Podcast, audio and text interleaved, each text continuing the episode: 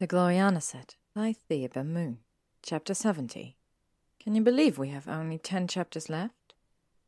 Wild for Hold. Azkaban? Lucius Malfoy?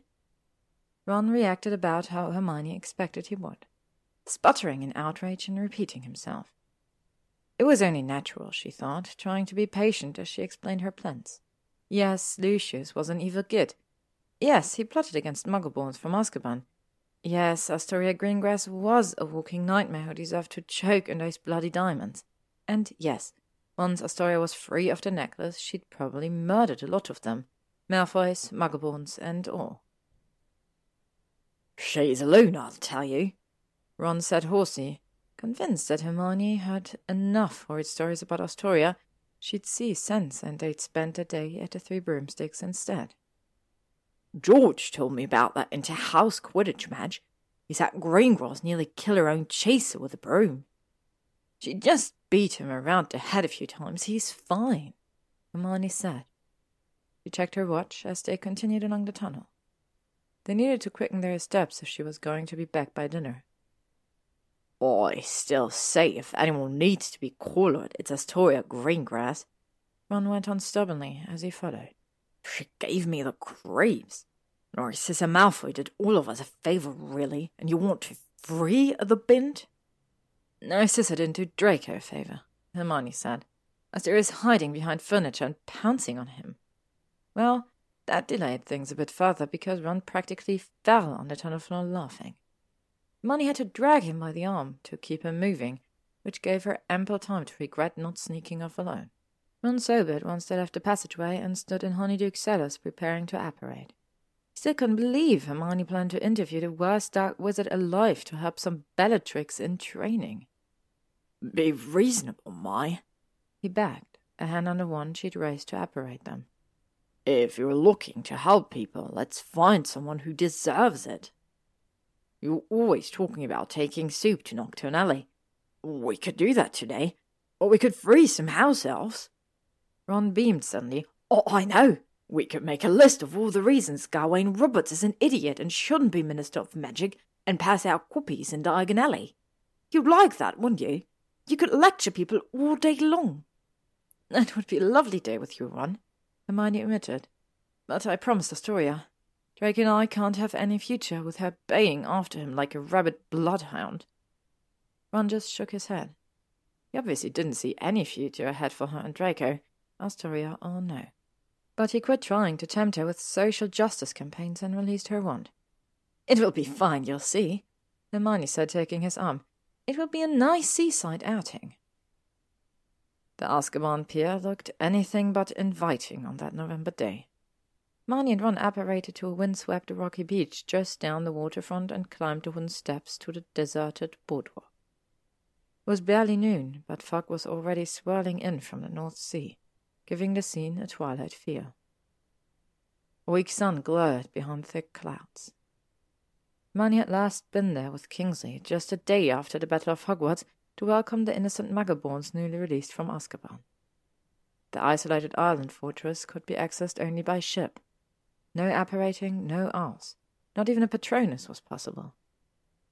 On that May afternoon, the sun had been bright, the boardwalk's iron railings were hung with flowery garlands, and cheering friends and relatives of the released prisoners swarmed the waterfront. This time the scene was bleak. The Azkaban's pier's only function was to ferry criminals, staff, and visitors to the rocky island. Hermione once again thought of Narcissa, making this journey twice a month to see Lucius. And to cast dangerous spells aimed at Muggleborns, Hermione thought, her jaw hardening. And to trap young women in diamond collars. Blimey, Hermione, Ron sat looking around. He pulled his heavy cloak closer. Oh, I can still feel those Dementors. He was right, she realized. The Dementors had patrolled this boardwalk for so long that the fog felt heavy with their presence. This will never work. Astoria will never be free. Draco won't ever come back to me. Go to Azkaban and sit alone in a cell, eventually hunched and aged, reading a book by candlelight with only shreds of memories remaining of a single night years before trying to cling to. Let's go, Ron said suddenly. He grabbed Hermione's hand, pulling her along as he strode toward the pier's iron gates. I'm not staying here all day. Nice seaside outing my ass. Hermione choked back a sob, and suddenly she was very grateful for Ron. He wasn't the most imaginative bloke, and that could only be an advantage when loitering around dementor-tainted infrastructure. Draco would have been quickly overcome. She wondered how Harry managed this place. We are here to visit someone. Ron was telling the blue cloaked guards at the iron gate. I'm Ron Weasley, you know. The guards ignored him. Hermione Granger? Ron tried. The guards looked at each other, then nodded as the gates opened. Come on, Ron said grumpily, leading the way. They walked down the pier, their shoes loud on the wooden planks. How do you know they'll even let you see? Blimey! Ron broke off, his eyes wide. Hermione froze as well. On the other side of a weather-beaten guardhouse, an enormous black galleon was tied to the pier with silvery ropes, rocking on the sea swells. Back in May, the Ministry had released magical balloons when the released prisoners arrived, blocking a clear view of the Azkaban ship. Now Hermione could see why. The galleon's hull, ringing, and sails were the same inky color, and the ship rocked precariously in the icy wind off the Scottish coast. Its sails were ragged and torn. The hull splintered and broken, wood encrusted with salt. The ship looked ready to fall apart and sink at any minute. It also looked deserted, narrow gangplank leading from their pier to its black depth. Silver lettering on the bow spelled out Charon. We are not boarding that, Ron declared. We certainly are. Hermione strode forward and almost fell into the North Sea as the rickety gangplank wobbled, and only due to Ron's Quidditch reflexes, blunt but effective, he could keep her out of the drink. His long arm shot out and pulled her against him. Watch it, Hermione! Merlin! Ron hauled her along the gangplank, his arm like iron, and led her into the Charon's red-lit opening. Heavy slammed shut behind them, and Hermione and Ron looked around a surprisingly large room. A blood-red lamp swayed from the ceiling, and the walls were lined with glowing iron chains bolted to the walls. There was still nobody inside. The ship sail itself. Was it sentient? What was the MSA thinking, sending people on a haunted ghost ship? Hermione followed Ron up a wooden flight of stairs to the galleon's main deck, also deserted. As soon as their feet touched the deck, the Charon shuddered, its silvery rope springing free of the pier and curling onto the deck. Hermione and Ron dodged the writhing ropes and clung to the railings as the ship rose and fell into the North Sea swell. We're headed for that whirlpool, Ron shouted just as the Charon reached the edge of a frothy swell and the entire ship began to spin. Hermione just shut her eyes and clung to Ron's waist for dear life until the spinning stopped and the Charon jerked wildly, apparently trying to shake off its two passengers. Before them loomed a wild black island, rising from the choppy sea like a giant witch's head. Azkaban, Ron said hoarsely, if unnecessary. The Charon rocked towards the island white stone dock. Tied to the dock was another galleon, this one considerably less ominous. Its hull and sails were silvery grey, its rigging and banner bright blue. Witches and wizards formed a line as blue-robed guards helped each passenger aboard. Hermione could see neat benches on the main deck and servers circulating among the passengers selling refreshments. She groaned. What? Ron asked. He was still staring up at the prison fortress and hadn't noticed the other galleon. Are you all right? We took the wrong ship, Hermione said, pointing. Look, that's the ship for visitors. Ron rounded on her. He looked affrighted, utterly soaked, and blue with cold, hair plastered in his eyes. You put us on a prisoner's ship? How was I supposed to know? Hermione retorted. She clambered down the wooden steps to the room with the glowing chains, then pushed open the door. That's it, Ron snapped, following her along the gangplank. We're not doing this, we're going. No, I have to see Lucius. Lucius? asked the voice. Lucius Malfoy? Asked the voice. Hermione and Ron had reached the white marble dock, and both turned to see a tiny plump witch, pink hair and blue robe, smiling up at them. She looked like a sugar-spun Celeste Rosier. You're here to see Lucius Malfoy? Uh, yes, Hermione said nervously. Well, that's lovely, the witch clapped. He doesn't get many visitors, you know. Just his wife, usually. So sad. Visitors are vital to healing. Are you his quill pals? Ron turned purple at the very idea of being quill pals with Lucius Malfoy, but Hermione nodded gamely. We share an interest in ancient runes. Hermione Granger, the witch cried. This is truly an honor. Ron huffed under his breath. And Ronald Weasley. I'm Nurse Minnie, Azkaban's Director of Healing Services. My, you're both soaked to the skin. You should have waited for our new friendship. Isn't she lovely? Lovely, Hermione said. And the Charon? The witch looked a bit embarrassed. Yes, I'm afraid we are still using the old Azkaban ship for the prisoners. The friendship ran a bit over budget. I'm afraid no money for a new prisoner ship until next year. Hermione frowned. That is unacceptable, she said. What kind of healing could prisoners expect after taking that voyage of the damned? Have you begun fundraising campaign? Petition? Surely. Oh, Hermione, Ron groaned.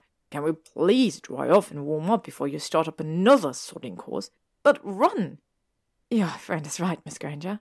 Nurse Minnie piped up. You can't appear before Mr. Malfoy looking like that.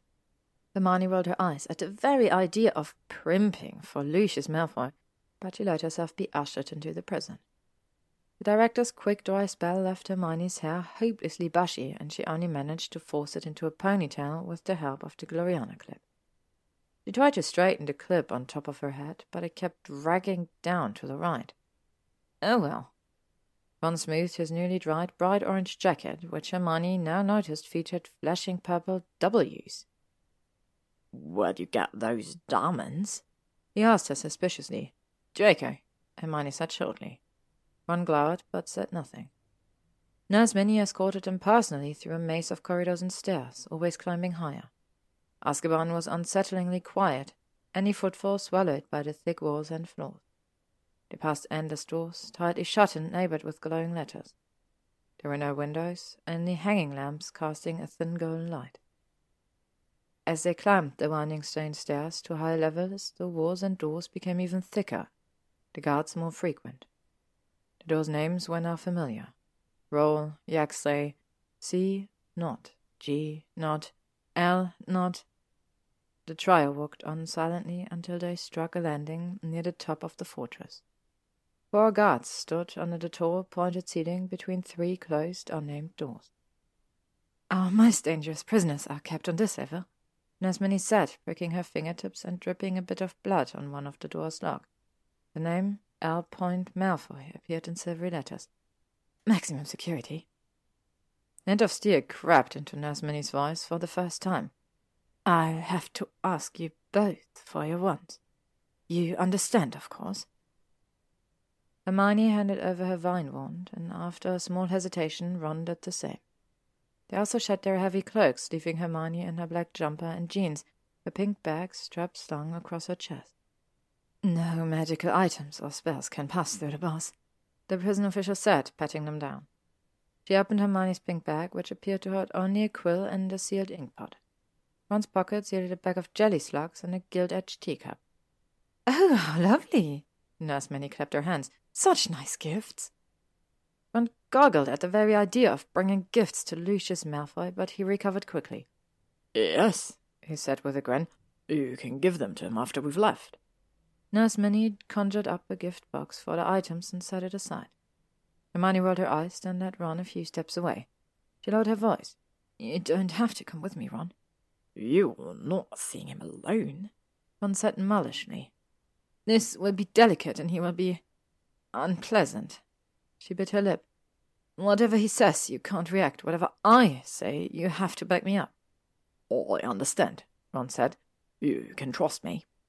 If Lucius doesn't succeed in shaking me, he'll go after you, Hermione went on. He will say foul things about you, me, Draco, and you'll have to stand there and take it. Those are my conditions. She looked at her friend doubtfully. If all else failed, she knew a few wandless hexes. Ron took a deep breath. Oh, I know. He looked at her pleadingly. Please let me do this. Hermione took a deep breath and nodded. The die has been cast. She turned to Nurse Minnie. We're ready. Go on right through, dearies, the prison director said. I'll be right here. Have a lovely visit. Hermione pulled open the heavy door which led to a windowless room with slanted ceilings, divided in half by a row of bars. The bars glowed faintly, magically cast iron. A single straight backed chair was placed outside, facing the bars. On the other side of the bars was a cot and a desk, and sitting in the cell's chair, facing the bars from the other side, was Lucius Malfoy. He looked surprisingly well, certainly better than he had at the Battle of Hogwarts after being beaten down and degraded under Voldemort. Lucius was the same height as Draco, with the same hair and eyes, but his frame was broader, his face more square. He wore simple grey robes, and his long platinum hair was tied back from a still handsome face with a black ribbon. Lucius held a book in one pale hand, and Hermione noted that it was D. Egbert Donnerson, Unraveling the Elder Futhark. Miss Granger? Lucius said, as if he barely remembered who she was. He ignored Ron, who stood silently a little back. Mr. Malfoy, Hermione said, emphasizing that Mr. just a tad. I understand I have you to thank for this intriguing volume. Lucius tilted his head slightly and looked at her with hooded eyes. A mere suggestion, Hermione said, matching his tone. The chapter on musical runes is particularly interesting. Really? Lucius raised an eyebrow. I confess I found Donelson's interpretation rather emotional. The songs were gorgeous. Some emotion was to be expected, Hermione said calmly. My personal theory is that musical runes responded to the heart of the witch or wizard touching them. Romantic frippery, Lucius said, bored. I don't believe so. Hermione warmed to the topic. Witches and wizards in those times didn't tap runes with wands. They brushed them with their fingers. They played those runes like paper pianos. Is it any wonder that magic responded to their emotions? Lucius' look of boredom didn't waver. I doubt you travelled here to debate the Elder Futhark, Miss Granger. His eyes met hers briefly. Do have a seat. Hermione had planned to stand, but if Lucius wanted to play this as a social occasion, she'd go along. At least Ron was keeping quiet. I assume this is the paternal visit? Lucius' tone gave the last three words a significant meaning, and Hermione almost groaned. Another bloody courtship milestone she hadn't known about. By the shuffling of feet behind her, Ron likely knew what Lucius meant. No, sir, she said. I'm not planning a marriage with Draco this time. More shuffling behind her. Ron had obviously caught the hedge in the statement. Lucius did as well. Prisoner eyed the Gloriana clip sticking crookly out of her ponytail. I never saw you as a witch to be one with baubles, Lucius said. I didn't think you saw me as a witch at all. Lucius waved a hand. Let us not bandy semantics. Like you faint, Hermione said without thinking. Lucius' eyes narrowed. Why are you here, Miss Granger? Surely you don't expect me to discuss the unfortunate spell on Hogwarts? Certainly not, Mr. Malfoy, she said. I'm here to talk about the diamonds. It was impressive, really, how a man sitting behind prison bars could still look down his nose at her. Very well, he said. We could discuss, perhaps, the shocking lack of breeding displayed when one parades a family stolen treasure in public. I'm sorry, I wasn't quite clear. Hermione sounded anything but apologetic. I'm here to discuss your wife's diamond. Now Astoria Greengrass diamonds. Silence. Lucius stared at her without expression. Ah, yes, Le Chaîne d'Étoiles, he said finally. The chain of stars. A Malfoy necklace of uncommon rarity, bestowed upon a worthy witch. I can only be grateful I didn't merit such a gift, Hermione said, I like to think I'm worth more than a slave's collar. Lucius rose to his feet, looming behind the bars. Hermione remained seated, praying Ron would stay where he was. The look on the former Malfoy's lord's face was cold fury. You, he hissed, you defy my only heir, flaunt our jewels, and insult my wife. You will pay for. Hermione saw a shadow move to the left. No, one, she said sharply. Ah, yes. Your blood traitor lapdog, Lucius said, finally deigning to notice Ron. He's used to taking the leavings of his betters, of course. I loved Ron when your son was still married in evil and hate, Hermione said calmly. Draco will never be his better, but his behavior this year has made him perhaps Ron's equal. Mudblood whore! Lucius snarled. Get out! Get out! His hands clutched the bars, which flung him backwards, leaving thick red wheals on her skin. Hermione stood. We still haven't discussed Astoria's diamonds, she said stubbornly. Narcissa presented this chain of stars to her, and since Astoria cannot remove the necklace, she's permanently under Narcissa's control, and therefore yours.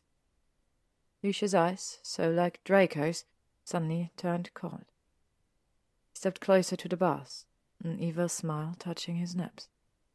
Draco will thank me one day, he said softly. One day my son will retrieve chaîne d'Étoiles and clasp it once more around Miss Granger's lovely throat. And then the wizard's smile widened. Draco will be able to enjoy its full advantages.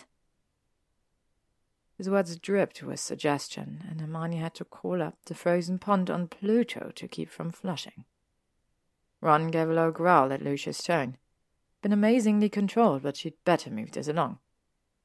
You're taking quite the risk here, Mr. Malfoy, Hermione said.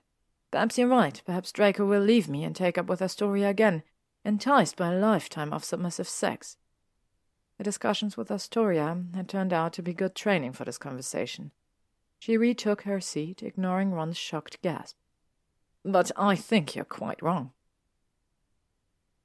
Hermione crossed her legs and put her clasped hands on her knees, the very picture, she hoped, of calm.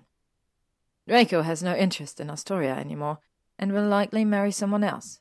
It doesn't have to be me, in which case that necklace will be lost forever, and he won't care. She smiled. Draco doesn't need to choke a woman to get what he wants. Lucius' face was cold stone. He will return to her. He sat through gritted teeth. He even sounds like Astoria. Are you willing to bet your diamonds on it? she asked. You've already lost the Gloriana set. Will you allow another heirloom to slip through your fingers? Hermione let that question sink in for a moment. She was a great believer in letting people think. Lucius took his own seat again and sipped his tea from a dented metal cup, prolonging the moment, just watching her. What do you propose, Miss Granger? He asked as if he couldn't care less. Tell me how to free Astoria from the necklace. You must know how. Allow her to return it to the family. Lucius froze. You've already said that Draco wouldn't use it, Miss Granger. Hermione looked him straight in the eyes. Maybe his heirs won't be so dainty. Another silence fell. This one so thick and charged that Hermione could hardly breathe. She sat watching Lucius, counting the seconds as he stared at her, cup in hand, like he'd never seen her before. She had no idea what was going through his mind. Ron was utterly still behind her. She assumed he would have heard a thud if he'd fainted in shock. Hermione counted two minutes and was ready to faint from the tension herself when Lucius finally emerged from his frozen state. He set down his cup and leaned back. His face wore a side smile, and when he spoke he sounded amused. I almost regret your blood status, Miss Granger, he said. Hermione blinked. That sounded like a compliment, in a racist sort of way. Very well, he said. You have me convinced. It would be in the Malfoys' best interest to release Miss Greengrass. She is apparently unworthy after all. Bloody hell, Ron said behind her. Indeed, Lucius said, all cordiality. He stretched out a long arm to pluck quill and paper from his desk, then wrote a short note. The parchment rolled up into a tight scroll, and Lucius slid it between the bars to roll on the floor at Hermione's feet. She eyed it in amazement, then picked up the scroll. Do read it, Lucius said carelessly. It is simply an instruction to Miss Greengrass to remove the necklace. That's it, Hermione asked, looking down at the scroll in her hand. That's all that's required. You were a bit mistaken, Miss Granger. Lucius looked smug. But then I don't expect one such as yourself to understand the nuances of magical jewellery. Narcissa did give Miss Greengrass the necklace, and the girl did follow orders. But those orders were mine. Dear Narcissa merely delivered my words. He took a sip of his tea. The wording was precise. My wife told Miss Greengrass she was passing on her own interest gift, and she did it in a way to keep the necklace under my control. Narcissa said, Lucius would be honored if you would wear this, dear. The wizard imitated his wife's nifty tone perfectly. Lucius would prefer if you didn't take it off.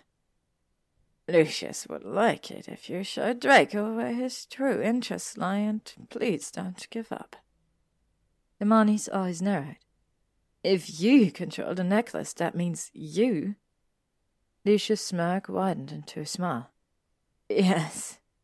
Sweet little Astoria Greengrass is not bound to my wife, nor to Draco. She is bound to me. I regret that present circumstances prevent me from taking full advantage of that fact. Bile rose in Hermione's throat, and she swallowed it down. As much as she loathed Astoria, the very idea of the blonde under Lucius' power made her sick with dread. You recoil, Miss Granger, the wizard said darkly. Do keep in mind my son is no less possessive. Hermione shifted in her seat. Whatever was coming, she wasn't going to like it. I speak, of course, of the diamonds you now wear, Dark continued, and the set's motto. Hermione blinked. Borgin hadn't said anything about a motto. Draco didn't tell you. Intriguing. Lucius' eyes glittered. Tap the box with your wand, and these words will appear. Noli me tangere. Surely the brightest witch of her age knows her Latin. Noli me tangere, Hermione repeated. Touch me not. Well done, Miss Granger. Lucius continued, purring over her name, playing the role of the superior instructor. And perhaps you can tell me the famous poem that contains the phrase? Hermione struggled silently, a hatred of Lucius warring with the urge to prove her knowledge of sixteenth century muggle poetry. The latter prevailed, of course. She stood, and in a voice that seemed not her own, she recited, Engraven with diamonds in letters plain, there is written her fair neck round about. Noli me tangere for Caesar's I am, and wild for to hold, though I seem tame. That is correct, Lucius said, a teacher praising a rather dim pupil. The first Lucius Malfoy commissioned goblins to create a Gloriana set in the fifteen hundreds as an interest gift for the Queen. Hermione had heard the rumours surrounding Lucius First and the first Queen Elizabeth, who apparently rejected both his proposal and his diamond. It was said that an angry Lucius had cursed the queen to never marry, but the set had apparently retained the motto, which quoted a love poem written to the queen's mother. Noli me tangere, Lucius repeated, a strange light in those grey eyes that held hers. Tell me, Miss Granger. Are you also wild for hold, though you seem tame? Hermione flinched, stepping back and knocking the chair over behind her. Shadra moved forward and picked it up, and it felt a light touch on her back, a silent question. She clutched Lucius' scroll to her chest, but when she spoke, her voice was cool. Thank you for speaking with me, sir, Hermione said. I won't take up any more of your time.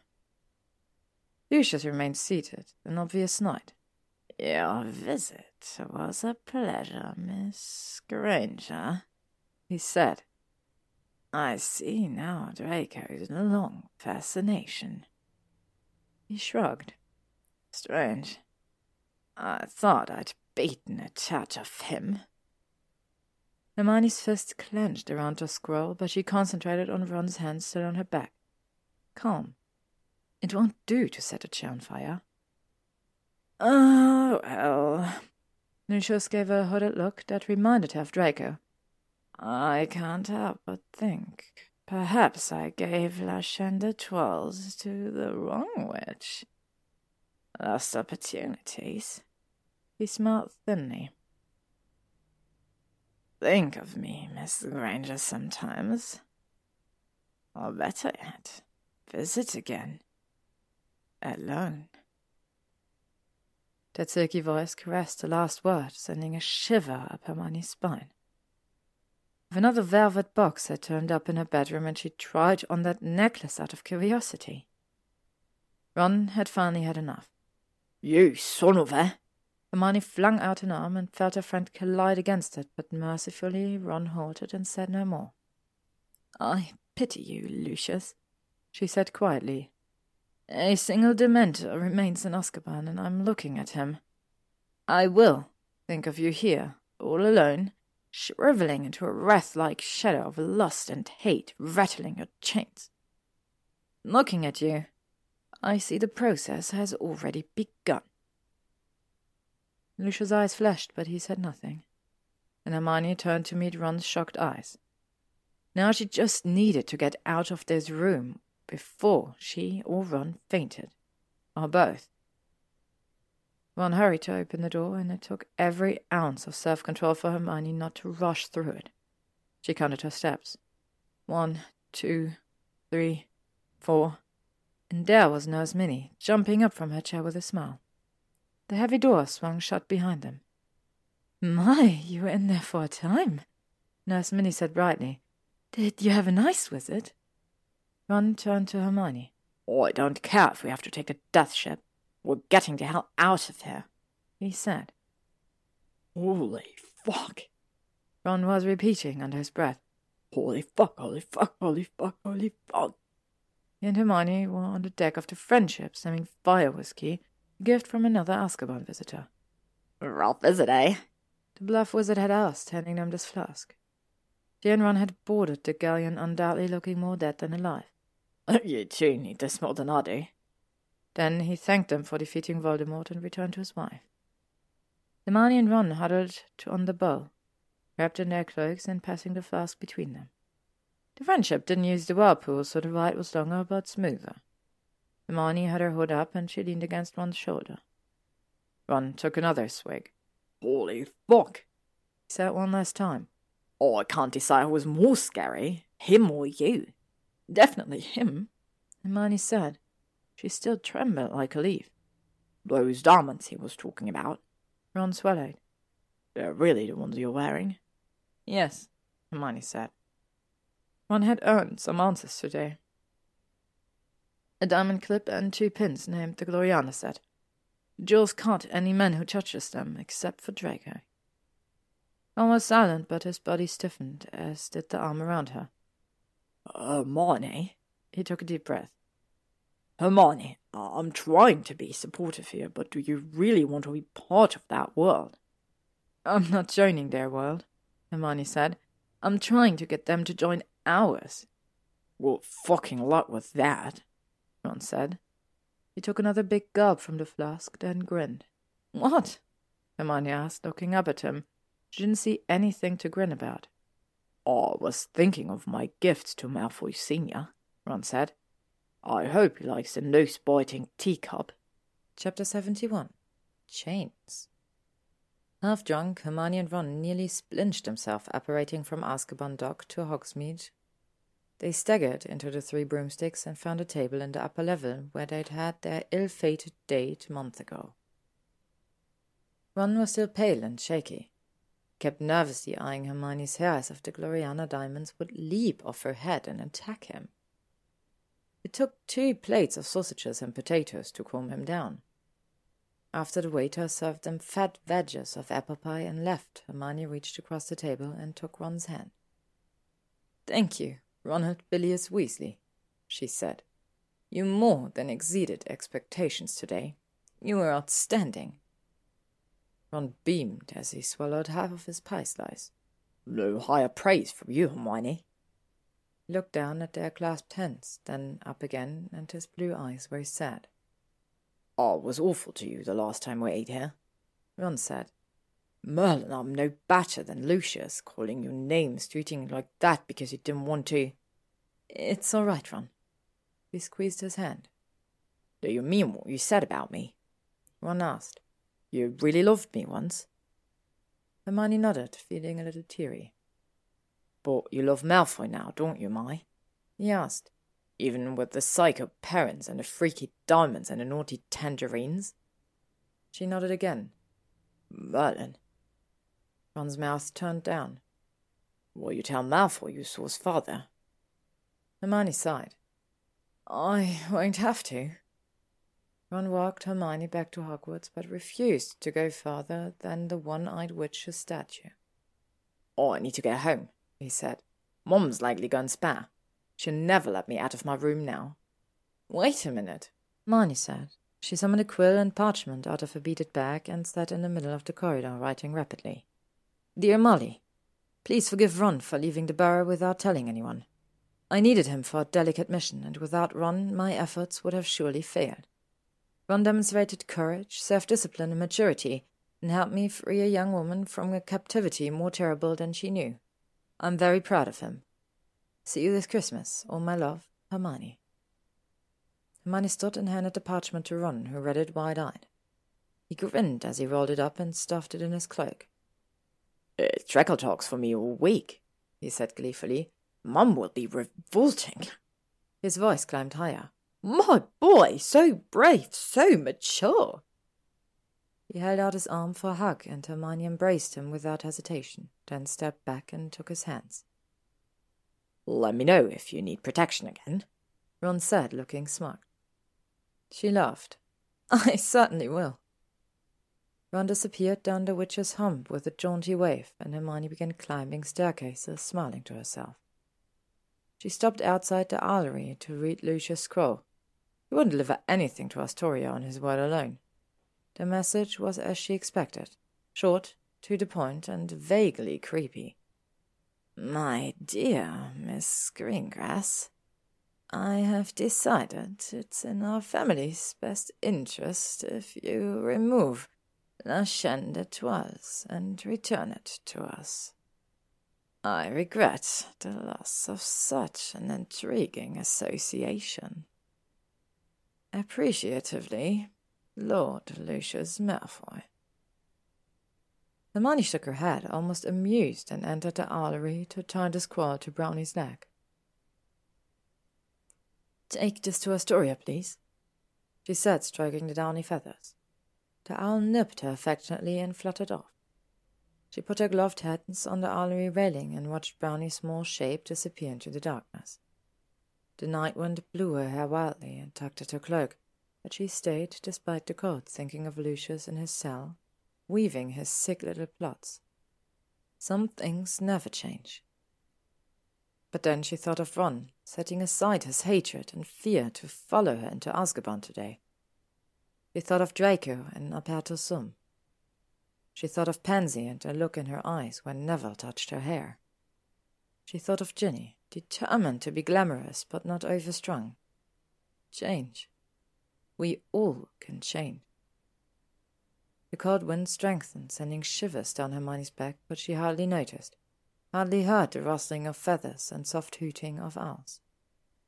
Next week were Lucius and Narcissa's trials before the Wizengamot, and those outcomes would help determine Draco's future. She sighed and turned away from the railing. Trials couldn't come soon enough. She was sick of waiting, watching Draco keeping herself busy with potions and prison visits and hunts for love diggers. Love diggers? She'd never checked in with Luna, and her friend was probably roaming the castle that very minute, terrorizing innocent couples. Robards' words from their first dada class whispered in her mind. I want you all to think of love. Love of family, love of friends, of places and things, and yes, romantic love. Hermione froze on the Owlery stairs. Different kinds of love. Even different kinds of romantic love. Various couples shuffled through her mind. Of course! She would speak to Luna tomorrow.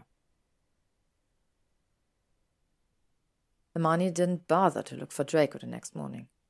Like the day after she'd nicked his silver snitch, she knew the blonde would turn up. It was unfortunate that he happened to turn up in the divination corridor right after breakfast. Put the net down, Luna, Hermione was saying. You don't need the sodding loopies. I'm telling you, I know how to find your love diggers. Luna stared at her, finally giving Hermione her full attention. Ravenclaw had spent the entire walk from the Great Hall describing a complicated chain of imaginary creatures. Woobers tend to cluster around Monsies, who are always seen near Loopies. After it rains, and Loopies follow love diggers when. Luna, Hermione repeated. All you have to do is. She trailed off as a familiar scent of cologne and warm sunshine wafted her way. Baker was striding toward them, leather bag in hand, black robe billowing. Granger, he growled, ignoring Luna. Like that ever worked. Draco! Luna cried, eyes lighting up. Were you able to ask your mother about a fountain of memories before she was arrested? Hermione couldn't help a small groan, expecting an immediate scene, but Draco merrily glared at Luna before turning his disapproval on Hermione again. I need to speak to you, Granger. Well, I'm speaking to Luna right now, Hermione said, annoyed by his high-handedness. Calling her Granger? Let's all have a nice chat, Luna suggested, sounding just like Bluebell. She opened the door to a small classroom and swept in, net over her shoulder. Hermione huffed and followed her friend, and Draco, of course, followed Hermione, just like a chain of Woobers and Monsies. Is that a glowy gooby under your jumper, Draco? Luna asked. How clever. The light often attracts love diggers, and. No! Draco snapped, flushing slightly as he pulled his robe closed. Hermione paid the other no heed. He was too busy looking around. The room was stuffed with divination paraphernalia. Mirrors, crystal balls, tea sets, box of twigs and eggs, moth-eaten copies of Unfogging the Future, levels 1 through 4, were stacked on the desk. A large crystal ball filled with pale fog sat on a tall stand near the teacher's desk. Of course, Hermione thought. L-A-I-D. Padma Patil had requested a divination lesson in porn, but Hermione had refused. I fail to see the point in even taking a divination nude, she told the head girl. Surely the proctors can just see everyone's future performance and mark them accordingly. Padma had stalked off in a huff, vowing to found her own study group. Obviously, Luna had led Hermione and Draco into the headquarters for learning assistance in divination. Draco was leaning against the closed door now, arms crossed, glaring at both witches. Hermione ignored him. Look, Luna.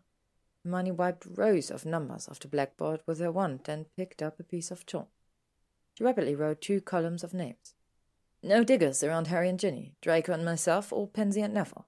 But plenty diggers around Theo, whether he's with me or Lavender, and especially large number around, well, Ernie and myself. Draco's glare intensified, but Luna beamed. Hermione, she cried. You can't mean. I do, Hermione said. This is obviously a special breed of love digger attracted to romantic feelings, yes, but unrequited romantic feelings. Luna clapped her hands, thrilled. The crystal ball on the stand glowed brightly pink with two shadowy figures dancing. More like writhing, really, in the mist. Of course, Luna cried. Theo has unrequited feelings for you. And Lavender does for Theo, Hermione said quickly. And Ernie, of course, is hopelessly devoted to you. He's always looking at you. That will be quite enough, Draco broke in, sounding just like his mother.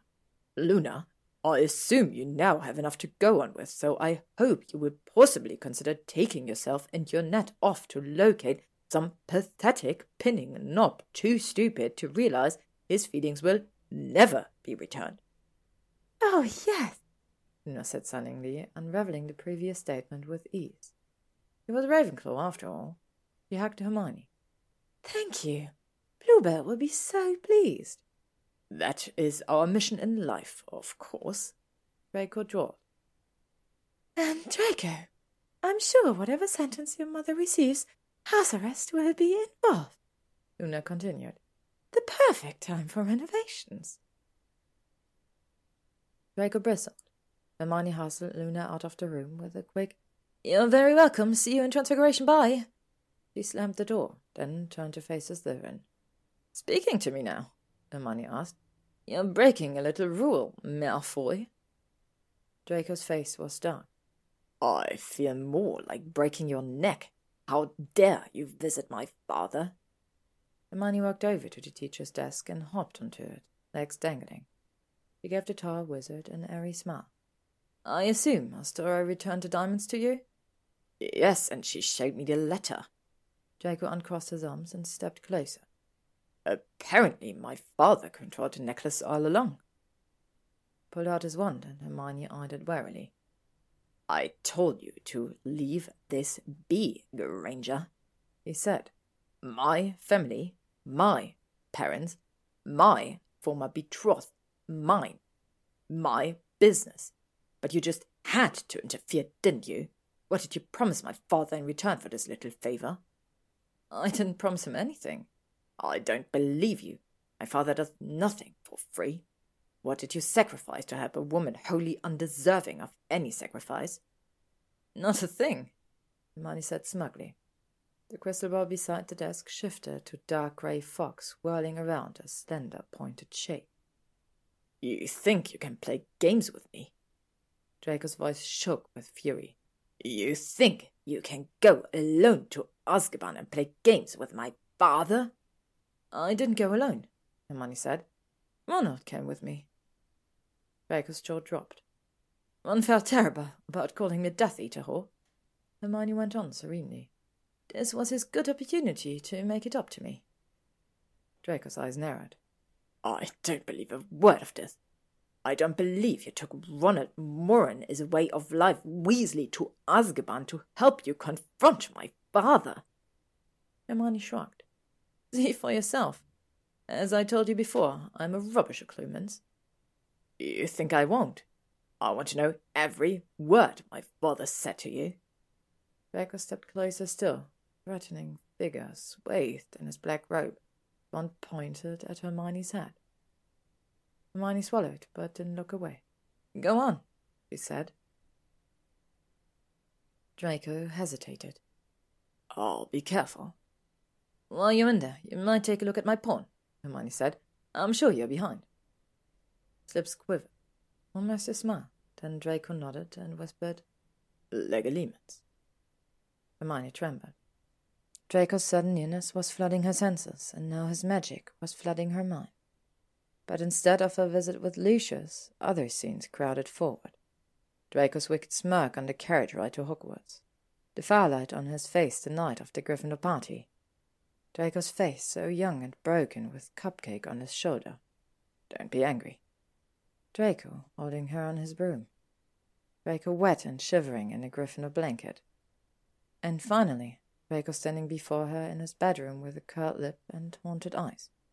You do not want to know what I thought of you then at night, alone in the dark. Draco staggered back, panting, the connection broken.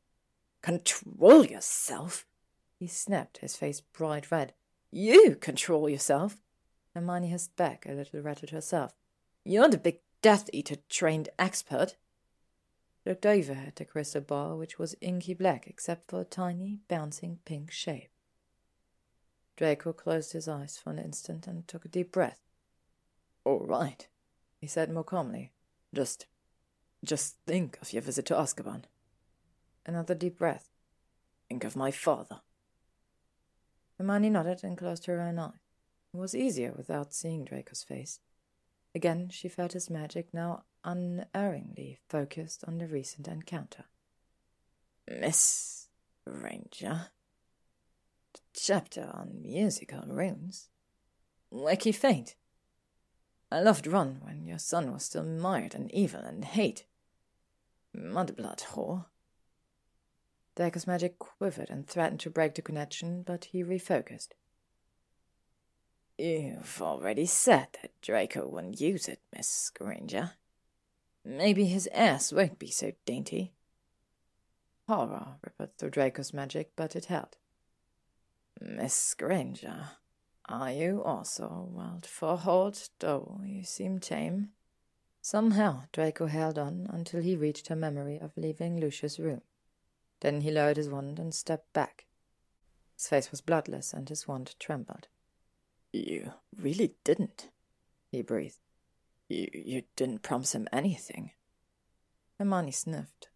Of course not. He was looking at you. Draco growled. Yes, she said. Malfoy men, they were all puffs. He was talking runes with you, Draco said, as if no topic could be more suggestive. About Dirges? Yes, Hermione said again. She almost rolled her eyes, but then she remembered her discussion of Dirges with Draco in the charms classroom over the Codex Runicus.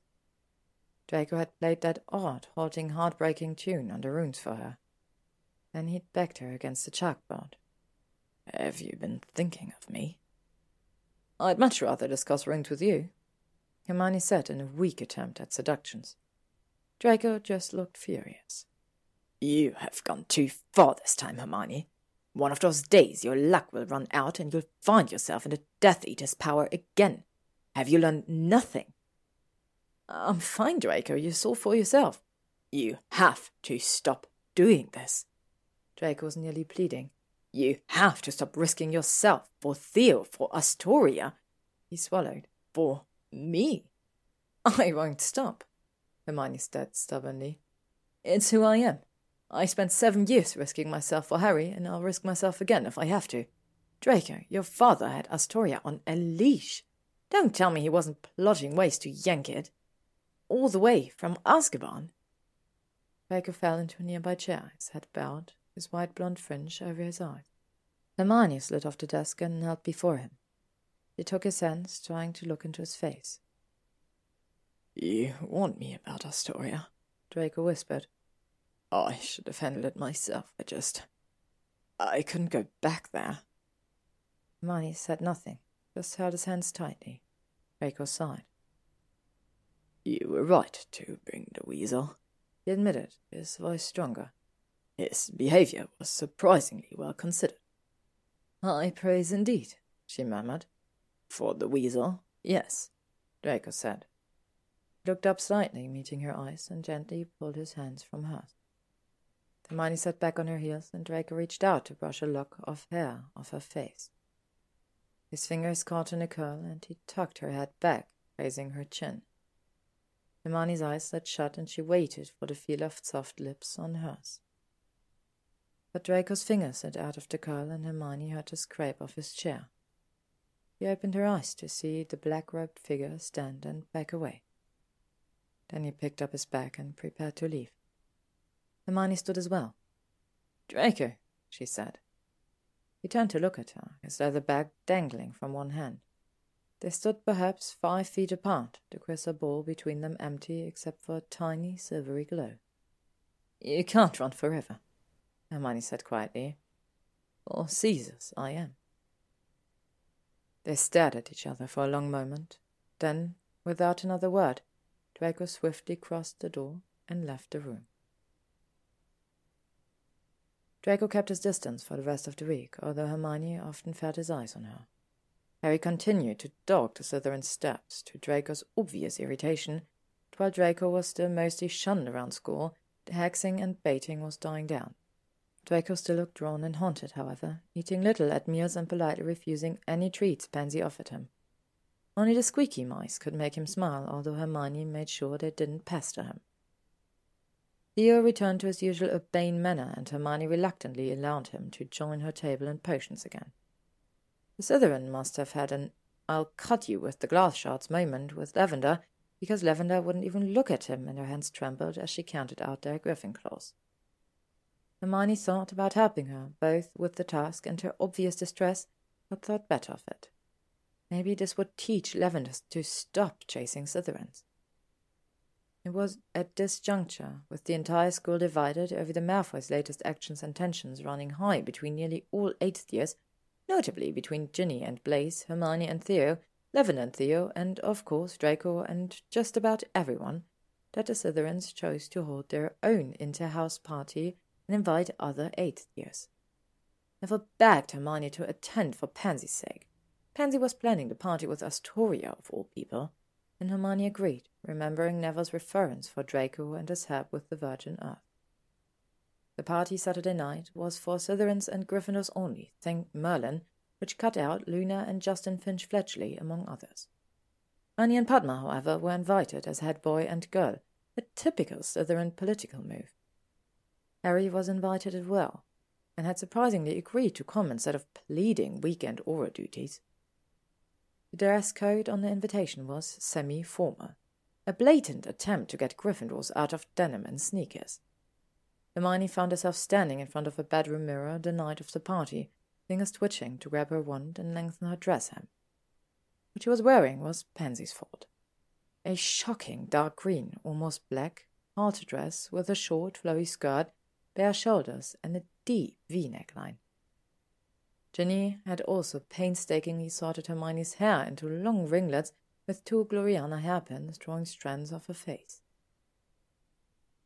This is too much, Hermione said, staring at her reflected image. Silver bangles on her wrists matched her heeled sandals. Entirely too much. You look dazzling, Ginny said. She herself wore a strapless dress of dark purple with an amethyst pendant on a golden chain.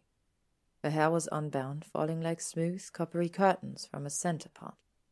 Hermione shook her head. You're the dazzling one, Gin. Harry will lose his mind.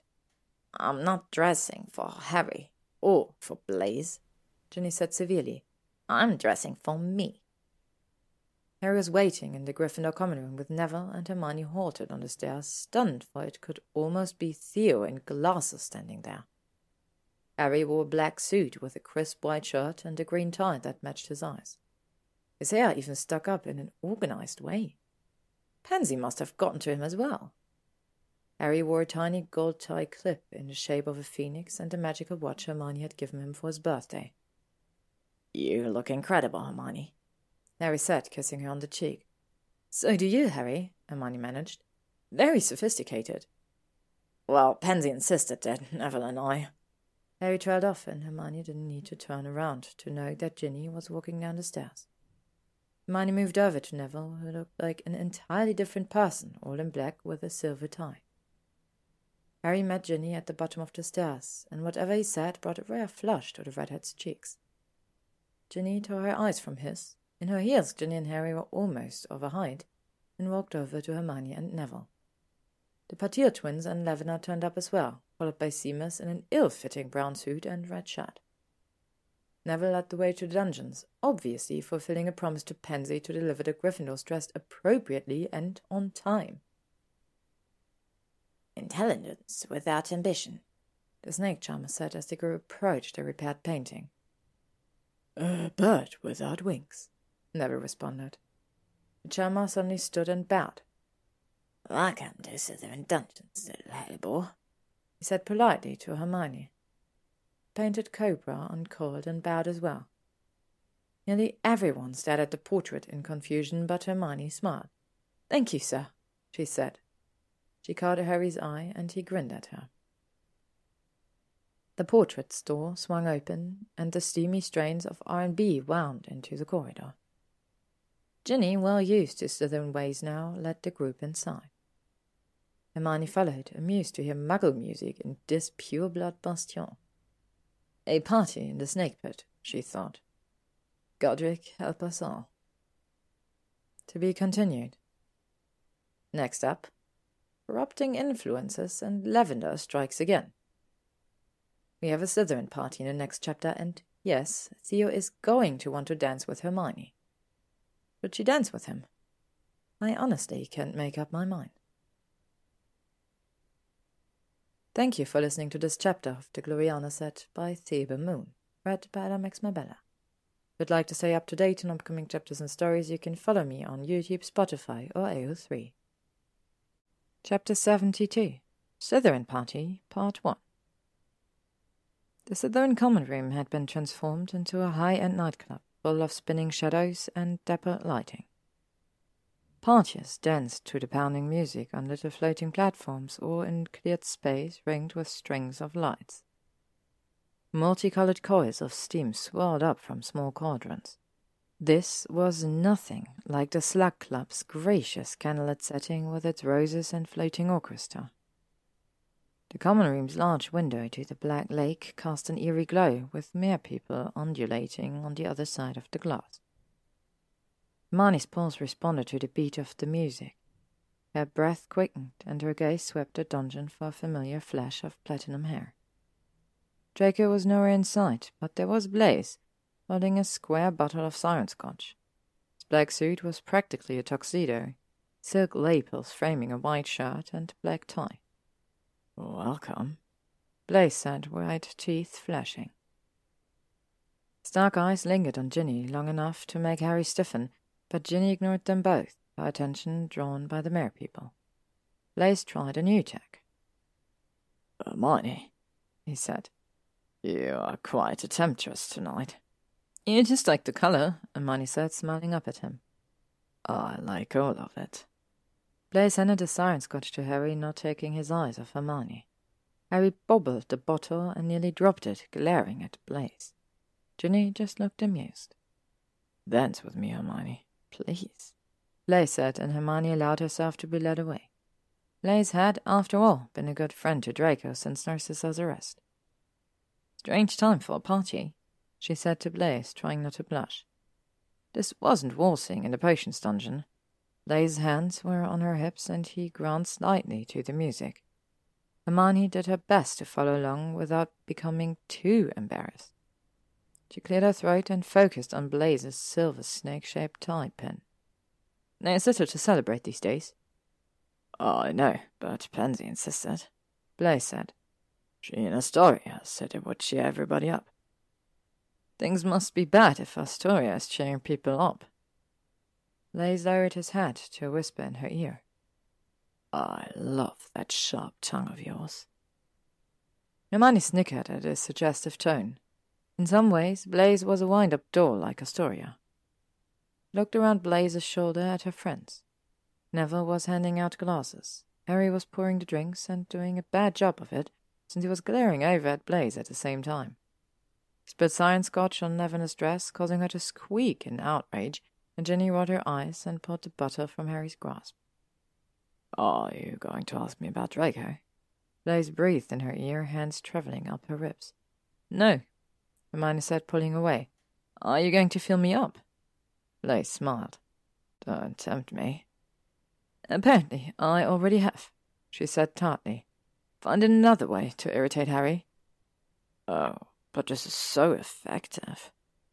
Blaise looked disappointed, but he did withdraw one of his hands, taking hers instead and placing the other hand on Hermione's exposed back.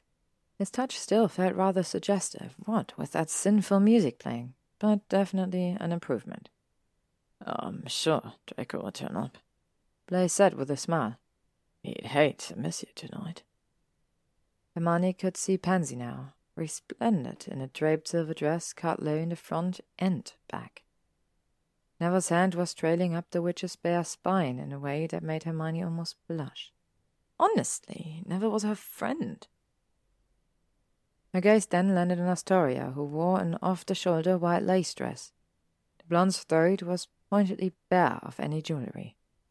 Astoria met Hermione's eye, and the Slytherin gave a short nod, which was all the thanks Hermione was likely to get. No matter, keeping any witch out of Lucius' control was thanks enough. Blaise gracefully spun her, still keeping a reasonable space between them. Hermione gave him a grateful smile, then looked over the room again. Another pair of dark eyes caught Hermione's. Slytherin wizard she didn't know, likely a seventh year. He eyed her boldly with an arrogant sneer. Lovely, some pure-blood muggle-hater with his knickers in a twist.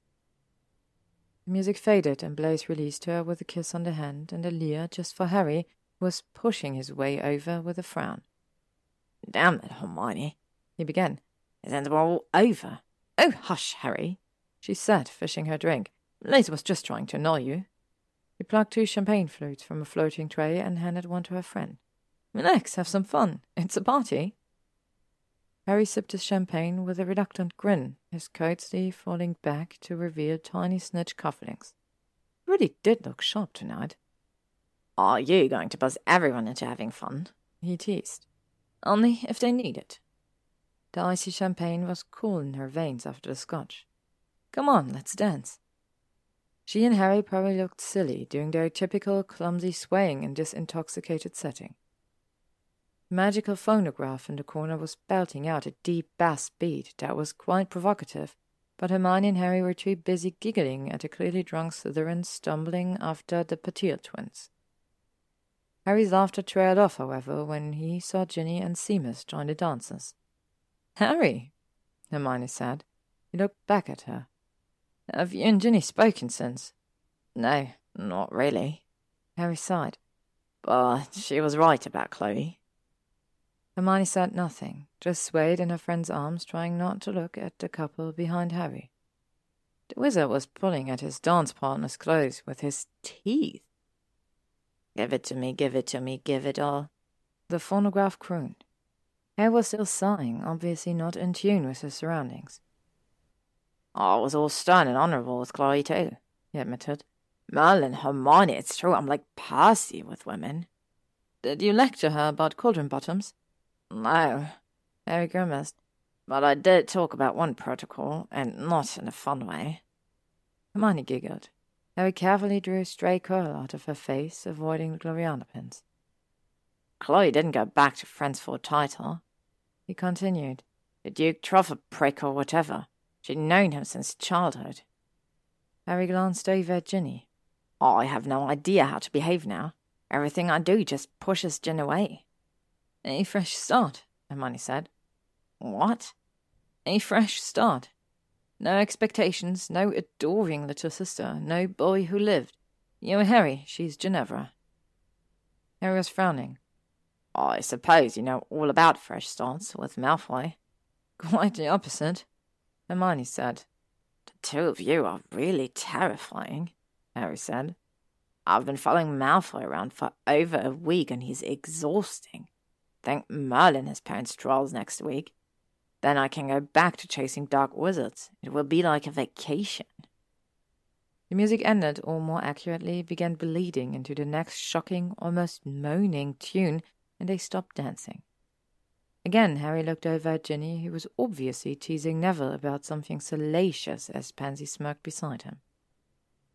Over by the phonograph, the dark-eyed pureblood creep was still staring. A fresh start, Harry said, looking thoughtful. Yes, Hermione said. All right. Harry picked up two champagne flutes and walked over to Ginny, looking lighter than he had in a long time. He wasn't wearing his Auror robes, but he walked with that confidence. Hermione smiled and stepped over to a platter of chocolate-dipped strawberries. Well, well, well, Hermione Granger, drawled an unfamiliar voice. She turned to see the arrogant Slytherin now standing before her, those dark eyes narrowed as if she was invading his space. Fingers twitched, wanting to touch the wound hidden in her dress. Every nerve ending was on alert. Isn't this an honor? The wizard continued. Marcus Fix. He pronounced the name as if she should know it. She said nothing, just frowned at him, her wand hand pressed against her hip. I'm had to be quite charming, but surely I haven't struck you speechless. The young Slytherin said. He was attractive in a cold sort of way, more in the way he stood and held his head rather than his features or bodies, which were unremarkable. You were sneering at me before, Hermione said coolly. I'm guessing you don't want me here. Fix sniffed. I'm surprised you let Zabini paw you so. You disapprove, Hermione said. I'm devastated.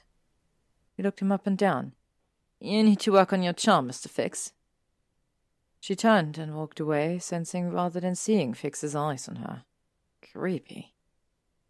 Anxious to escape Fix, she walked straight into a wizard in a grey suit. Oh, excuse me, Ernie! He looked down at her, his mouth opened. Hermione, you look so glamorous. His face was as red as his ears. Come dance with me, Hermione said. Fix was still lurking by the strawberries. There are some seriously weird wizards here tonight. Ernie complied, but the music had switched to a low, throbbing beat that neither of them knew what to do with.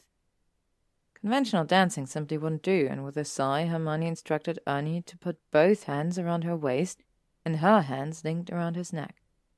He managed to find some sort of rhythm, and Hermione was doing fine until she looked over to see Ginny standing with Harry, their eyes wide. Ginny grinned and gave Hermione a thumbs up, and Hermione felt her face heat. Sweet Merlin! We'll be all over the school. Hermione Granger grinding with Ernie Macmillan. They were in an orgy, you know, in a storage room with half the student government. The very idea made her giggle, which cooled her embarrassment somewhat. Ernie appeared to be sniffing her hair or something, and she was just about to warn him about the Gloriana pins when the inappropriate song finally ended. She stepped backward from Ernie, who thanked her and walked quickly away. He's probably off to wank somewhere, said a familiar voice. I think you broke him. Hermione sighed and turned around. Theo, she said. This was truly an annoying party. Having a good time? Theo asked with a small smile.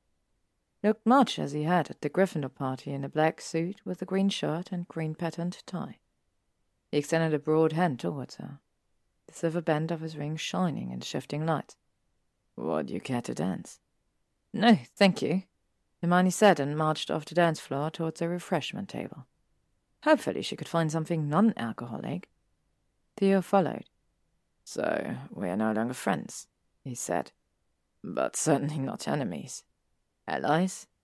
I would categorize us as acquaintances again, but not friendly acquaintances. Schoolmates, Hermione said, rummaging among the bottles. A perfectly fine word. So cold, though, Theo said. Where's Draco tonight? Don't ask me, she snapped, sniffing a clear liquid. No, definitely not water. I'd be lost to know. He stamped down the small bottle and picked up another one.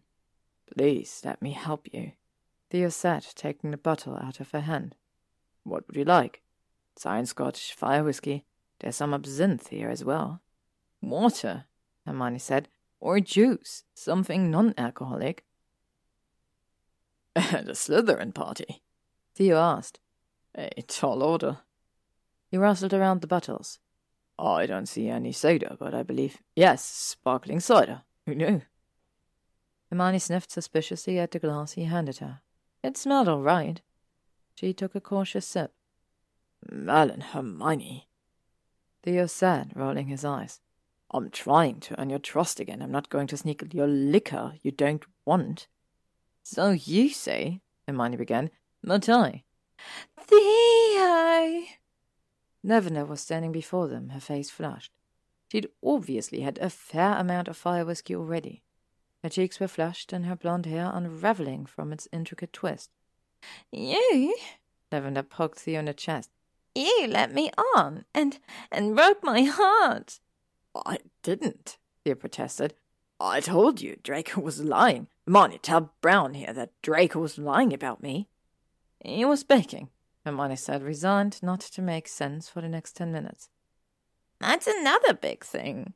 Lavender cried, full of drunken indignation. Draco doesn't bake at all, Hermione. I asked him for some recipes and he looked at me like I was mad. You are mad, Brown, Theo snapped. Draco doesn't bake and I never let you on. Tell her, Hermione.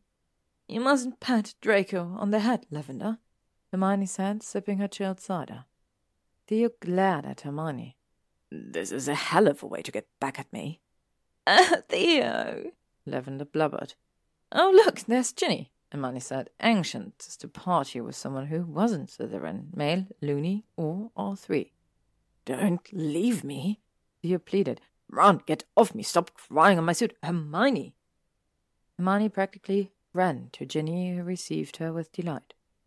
Ginny insisted that the two of them dance to the current song, which was nearly as degenerate as the one she danced with Ernie. The other dancers strove toward the two crazy Gryffindor girls, which gave Hermione plenty of space to wave her arms wildly, and Ginny to embark on a series of spins that nearly sent the redhead into the room's giant window. She certainly scared the merpeople outside half to death. Hermione took her friend's hand and dragged her back to the dance floor, passing a flock of purr-clutching Slytherin girls. Hermione rolled her eyes. That Slytherin couple over there was practically acting out the pounding song, which featured an extremely bossy man telling his girl what he wanted right now. And they were offended by Ginny? Hay was actually being a human tonight, Ginny told Hermione during a lull in the music. The boy who lived had found some charm in that Voldemort-addled head of his and had stopped glaring at Blaise. Ginny then complimented Hermione on loosening Ernie up and said Lavinia Clark and two other harpies, former Slytherins, were at the party. They're very nice, but they have this weird obsession with Draco, Ginny said. I keep looking for him. He made quite an impression at the inter-house Quidditch match. Hermione was shocked. Even with the dye mudblood spell and trial and all. Ginny shrugged. It only makes him more attractive outside Hogwarts. Slytherin women are really, really strange. Hermione could only agree. The men, too. She danced to a song with Ginny, relaxing enough to switch back to siren scotch. They were attracting a fair amount of attention, though. Slytherin women apparently didn't dance with each other. Blaise was prowling the perimeter, and Brett and Plume, the former Slytherin beaters, were watching open mouthed. Hermione repressed her urge to go over and scold them like they were squeaky mice.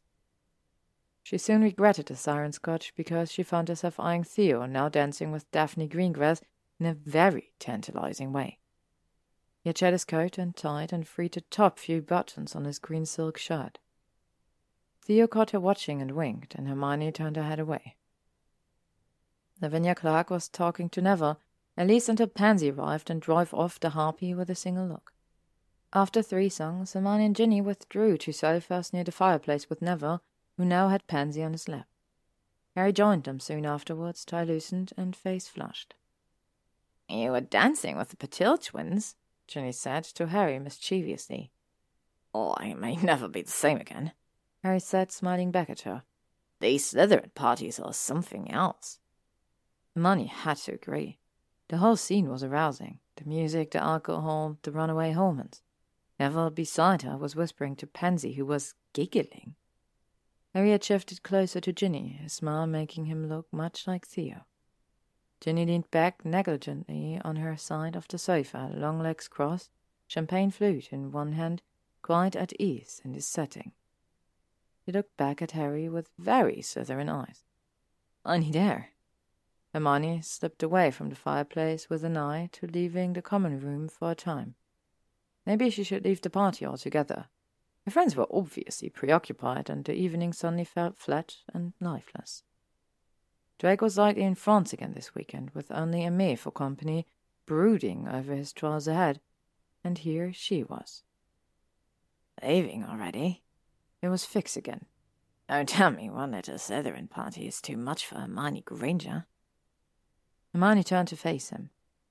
Fix's round face and black curls made him look ridiculously young despite an exquisitely tailored black suit. The hand holding his drink sported a fat emerald ring that matched his tie. Why do you keep saying my name like that? He asked him peevishly. Like how? Fix sipped his iron scotch on ice, his dark eyes never leaving hers. Like it's a grand title to sneer at. It's a grand title, but I wasn't sneering. Fix said. Hermione rolled her eyes. Nice try. You obviously sneered everything. Less than charming Slytherin trait. It's a draw. Fix shifted between her and the portrait hall. We can't help it.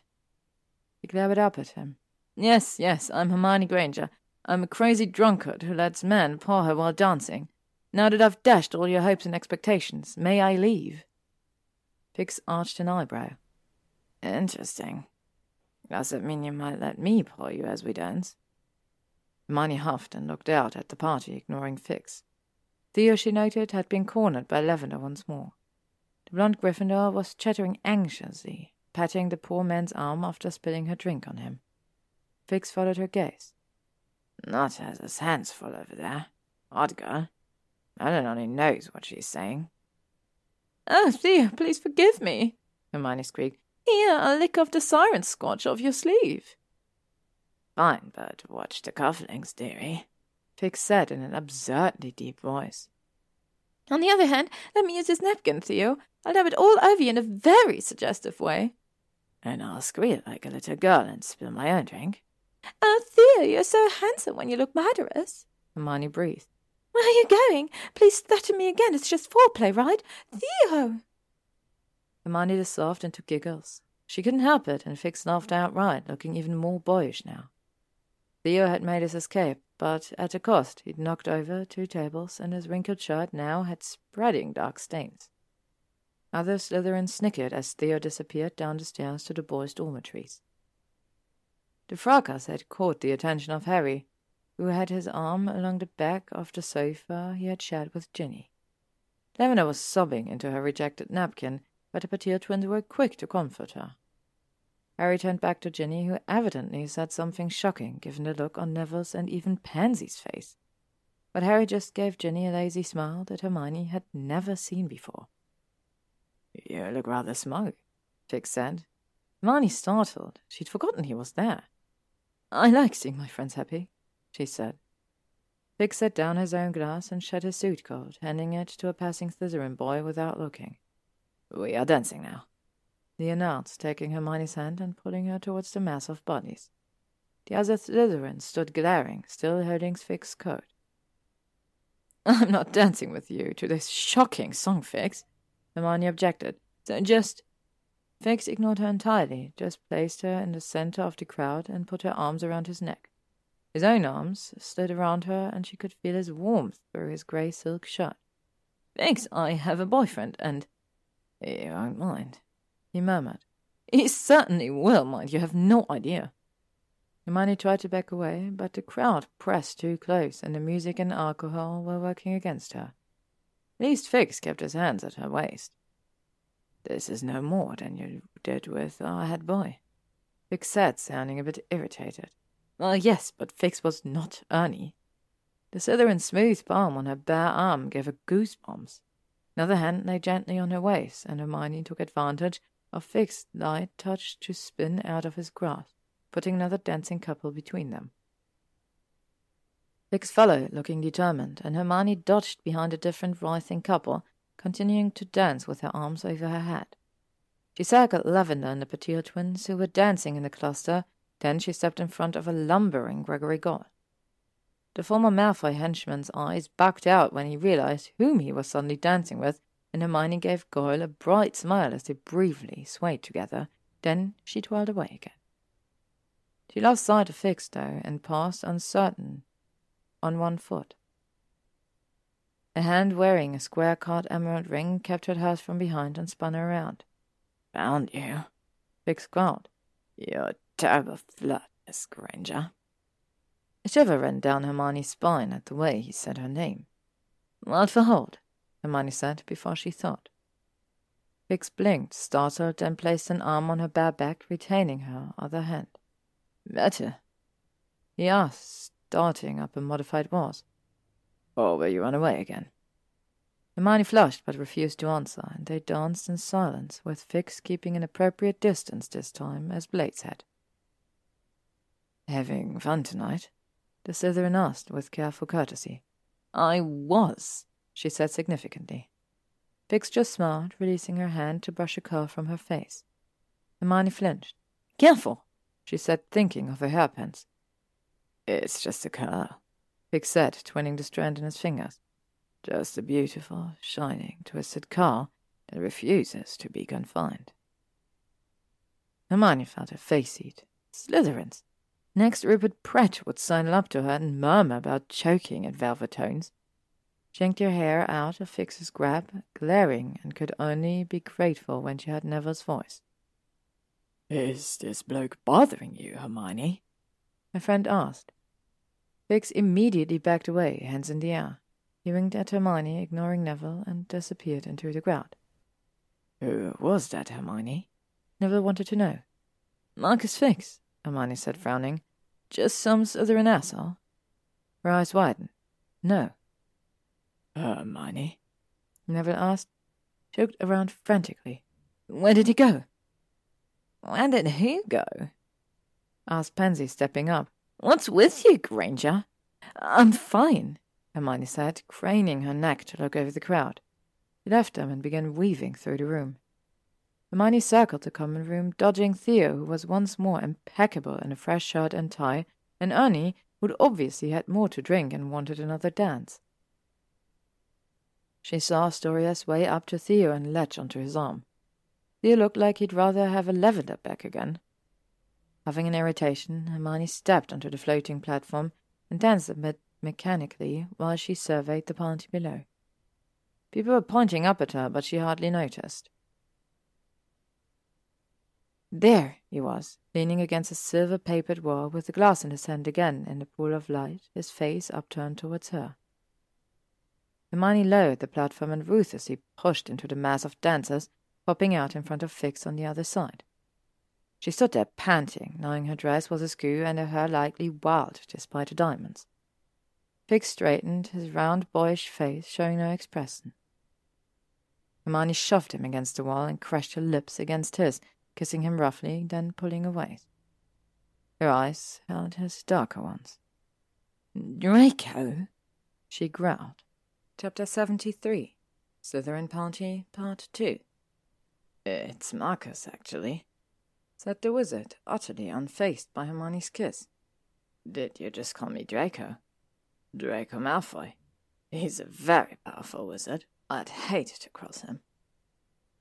Blood pounded in Hermione's veins, and for the first time that night she truly felt the music. She twined her fingers with his, tugging lightly. Dance with me some more, Marcus. She leaned forward in a classic Ginny move, her lips only inches from his. You said yourself, my boyfriend won't mind. Oh, I'm shocked, really the wizard said as she led him to the dance floor. Hermione Granger seducing boys at parties? Does this mean you're going to educate me? Hermione ignored this, as well as the wide-eyed looks around her. Her reputation was in tatters anyway. She was furious with him, but it could wait. Jake was here. He wanted her. She wanted him. The music was pounding, and they were going to dance.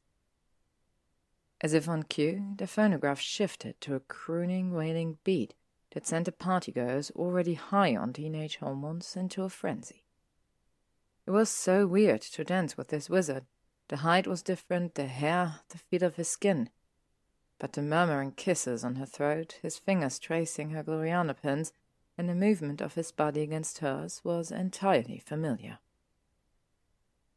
Hermione, Draco whispered with that dangerous heat she knew so well. Hermione moaned, and suddenly she was roughly pushed away, spun around, and drawn back again, her back against his chest. His hands were on her hips, his lips at her throat again, and she tilted her head back against his shoulder to allow better access. Ugh, I want you, Hermione, he groaned hoarsely into her ear. You're so sexy tonight.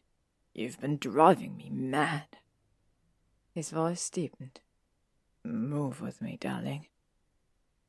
She raised her arms, hands easily reaching that unfamiliar curly hair, and they undulated to the music, Hermione pushing back against him, Draco pressing into her.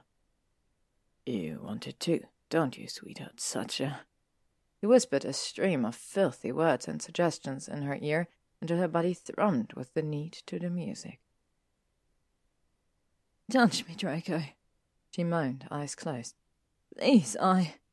She felt his hand slide up her leg, raising her dress slightly. Hermione! Her name again, but in a rather different tone.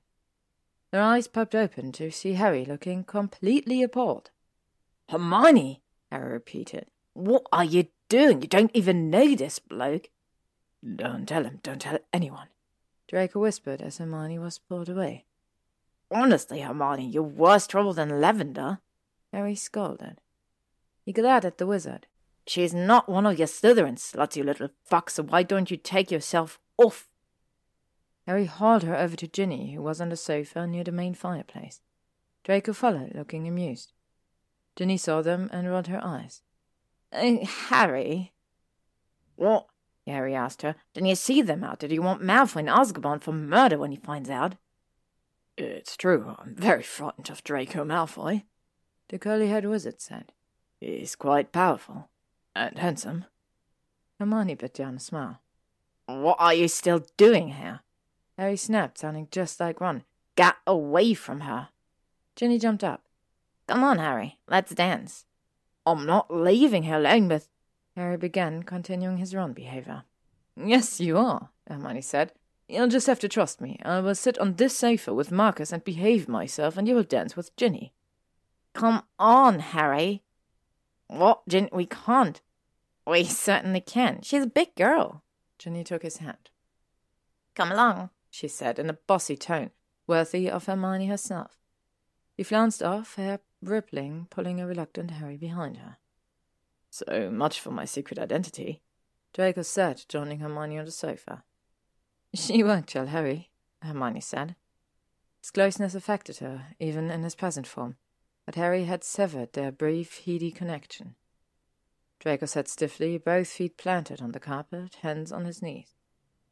Hermione's posture was equally stiff on the other end of the sofa as she took in the scene.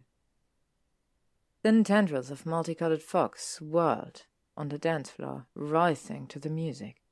Ginny and Harry were gyrating in an oddly careful way, as if afraid to spark something they weren't ready for. Harry's eyes held Ginny's, and he raised one of her hands to brush it with his lips. It was getting late. Slughorn might be tucked into his posh office, ignoring his responsibilities, but McGonagall would surely turn up if Slytherins didn't tone down the depravity soon. A giant silver and onyx clock chimed the half hour. Eleven thirty and the phonograph switched to a smooth, romantic melody. Harry and Ginny followed suit, trading their careful grinding for even more careful swaying. Hermione sighed and shifted slightly, leaning against her side of the sofa. She crossed her legs, drawing a quick glance from Draco, but still she said nothing. He was the one who followed her to the sofa. If the git wanted to talk, he could talk. Oh, I can't stay long, he said finally, the crowd is thinning out, and people are starting to ask questions. I had to fend off Astoria. His dramatic shudder was pure Draco. Marcus isn't actually a student, is he? Hermione asked. She'd hate to meet a real wizard in the halls. Draco shook his head. Oh, and it's polyjuice from Slughorn stores. Marcus is a muggle at King's Cross Station. If this was some sort of sick test, Draco, I don't appreciate. Of course not, the Slytherin said, offended. Oh, I would never be so pathetic. Hermione sniffed. Too late, staring at me, sneering at me, grabbing me, stalking me around a dance floor. She stood up, her temper flaring. I'm not a plaything, Mr. Fix. Draco put a hand on her arm, his eyes round and dark. Oh, I'm sorry, Hermione. Please sit here with me. Please, I do have something to say. Hermione dropped back down on the sofa with a huff, blowing a strand of hair out of her face. Crossed her arms and refused to look at him. I just wanted to see you tonight, he admitted. Even disguised myself so I wouldn't cause trouble. I vowed to stay away. He swallowed. But I couldn't. It was really stupid stunt, Draco. Draco impatiently pushed sweaty black curls off his forehead and frowned as they tumbled down over his eyes again. Ah, I know. I obviously wasn't thinking straight, but now that we're both here, he looked around. This is a good opportunity to talk privately, without being alone. Hermione sniffed again. Don't give me that stern look. Aren't I behaving? I wasn't the one following you around, showing off my charming lack of charm. Draco smirked and began rolling up his sleeves. It seemed to work well enough on. His voice trailed off as he stared down at his forearm. What is it? Hermione asked. There's nothing. He saw the look on his transformed face and stopped. He turned his left forearm back and forth, running a hand over the smooth, bare skin. I'd forgotten what it was like to be unmarked, he said in a strange voice. I still feel it, though, underneath. I'll always be. Draco. Hermione said, reaching for his hand, but he pulled it away. Draco, she repeated. Don't you dare start that up again. The Slytherin looked around and leaned closer. This is what I want to talk about. Hermione, you have a brilliant future ahead after Hogwarts. You could be Minister of Magic someday, and I. What? Hermione's voice cut through the music and chatter like a knife. There are some realities that even you can't fight against. Draco went on doggedly. My mother's trial is in two days, and she'll likely go to Azkaban. If my father is then convicted and executed, which he will be, that's it. it would be nearly impossible to restore the Malfoy name. You don't know that, Hermione said. As I said, what you do matters. He eyed her darkly, a strange expression on such a cherubic face. I won't drag you down with me. I'm not listening to this. Nobody tells me how to live, not even you. I love who I want, when I want, when I want. Draco's eyebrows lifted. Love? Hermione groaned. This was ridiculous. This time to talk of love in such a setting, with his parents facing imprisonment and possible execution, not to mention that Draco was a good four inches shorter, with chubby pink cheeks. Damn it, Draco, you promised you wouldn't do this, she said. You promised you'd haunt me always in some creepy way. She switched to a wheedling tone. Look how good you were at that tonight. You're natural. He shook his head. Oh, I saw Weasley stand by in Azkaban he said soberly. He loves you. You might actually be all right. Well, big shocker. Ronald Weasley is not a total waste of space, Hermione snapped. You deserve a wizard who... Oh, Merlin! She groaned loudly. It's the Gryffindor party all over again, isn't it? Your big plan. We've had the hot sex and now expect me to go find someone more suitable? I... Good evening, Hermione. Ernie's pompous tones rode over them, and Hermione stared violently afraid the Hufflepuff had overheard her raving on about hot sex. I don't believe we've met, Ernie said to Draco. Ernie's suit was rumpled and his ears flushed from alcohol, but his face was stern. Ernest Macmillan, head boy. Draco just sneered back until Hermione elbowed him sharply. Marcus Fix, he said, sounding bored and faintly French.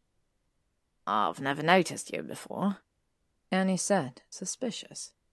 Draco inspected his perfectly manicured nails. Transfer student, Beauxbaton.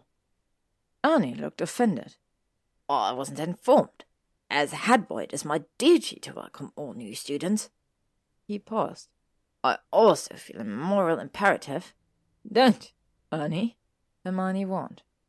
Ernie's ears were bright red. Hermione, it must be said, I don't know what you're accustomed to in France, Mr. Fix, but here we treat witches with more respect. Really? Draco said bluntly.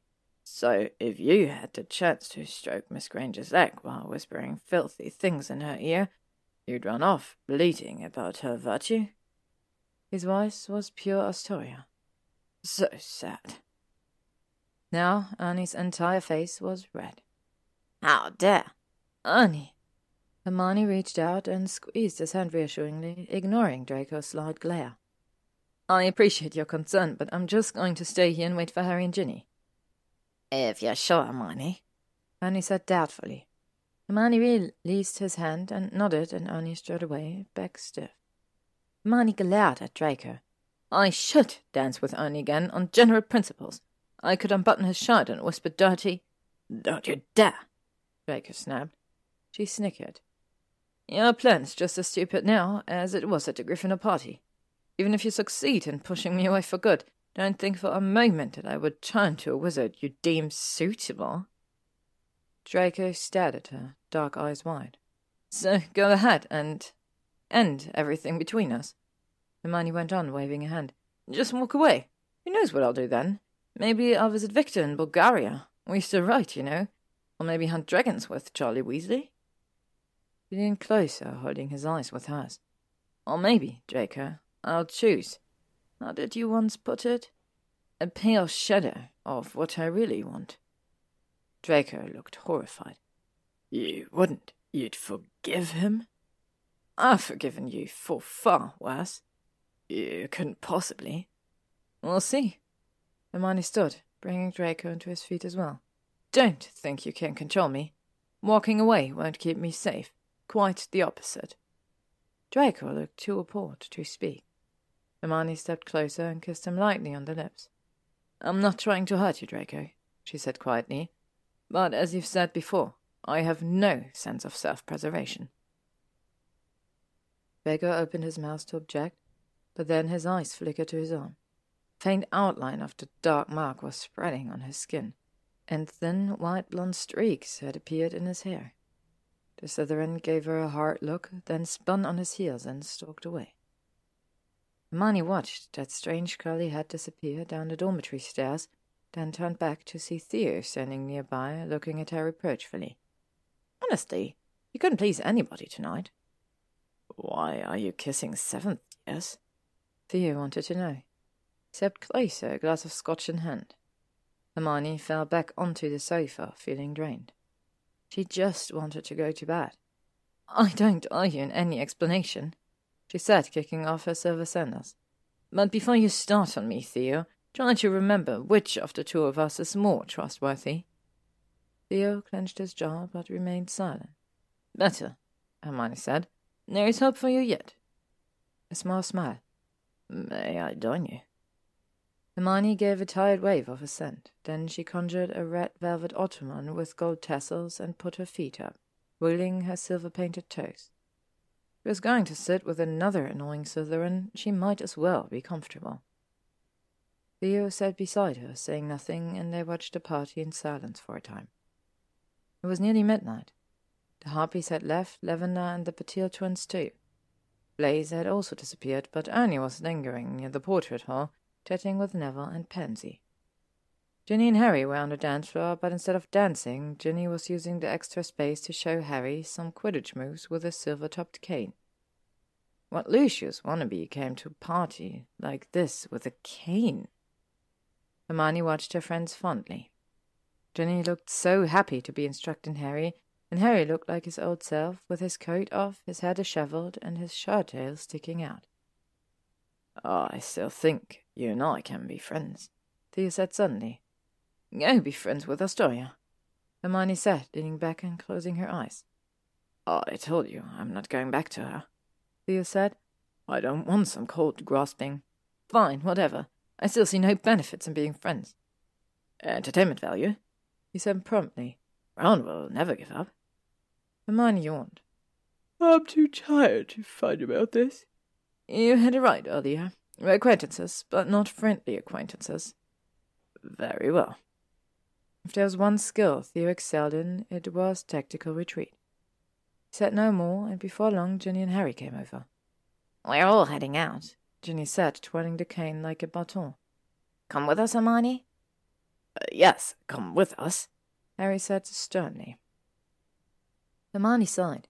Harry obviously had no intention of leaving her with Theo, and she didn't want to stay anyway. She stood, trying and failing to straighten her dress. Theo stood as well, bending to retrieve her sandals and handing them to her. Good night, Hermione, Theo said smoothly. Ginevra? Potter? Come along, you two, Ginny said. He set a cane on the sofa and took Hermione's hand. Harry followed him with a final glare for Theo. Hermione smiled at Ernie as she passed him, but he was still frowning. Nobody spoke much on the way back to Gryffindor Tower, which was fine with Hermione. She and Ginny bade Harry good night uh, at the fat lady's portrait and said little until they were both in bed. Hermione sat back against the pillows, her Elder Futhark's book on her lap and Crookshanks curled beside her. Ginny lay on her back, releasing a snitch and catching it again. Did you have fun tonight? Hermione finally asked. One had to start somewhere. Yes, most of the time, Ginny said. You? Yes, most of the time. How did you know the wizard was Draco? Ginny caught the snitch and sat up, eyes sparkling. So obvious. The way you two danced together, it was obscene. Hermione blushed. You're exaggerating. And you were having a good time on the dance floor, too. Not like that, Ginny said, grinning. Well, yes, I had fun. She looked down at the snitch in her hands. Blaise asked me to dance tonight. Did you? Hermione asked carefully. Ginny shook her head. Well, I didn't refuse him because Harry was there. Blaise was just so Blaise, oozing up to me all suave, acting like nothing had happened. Looked up at Hermione and her face was sad.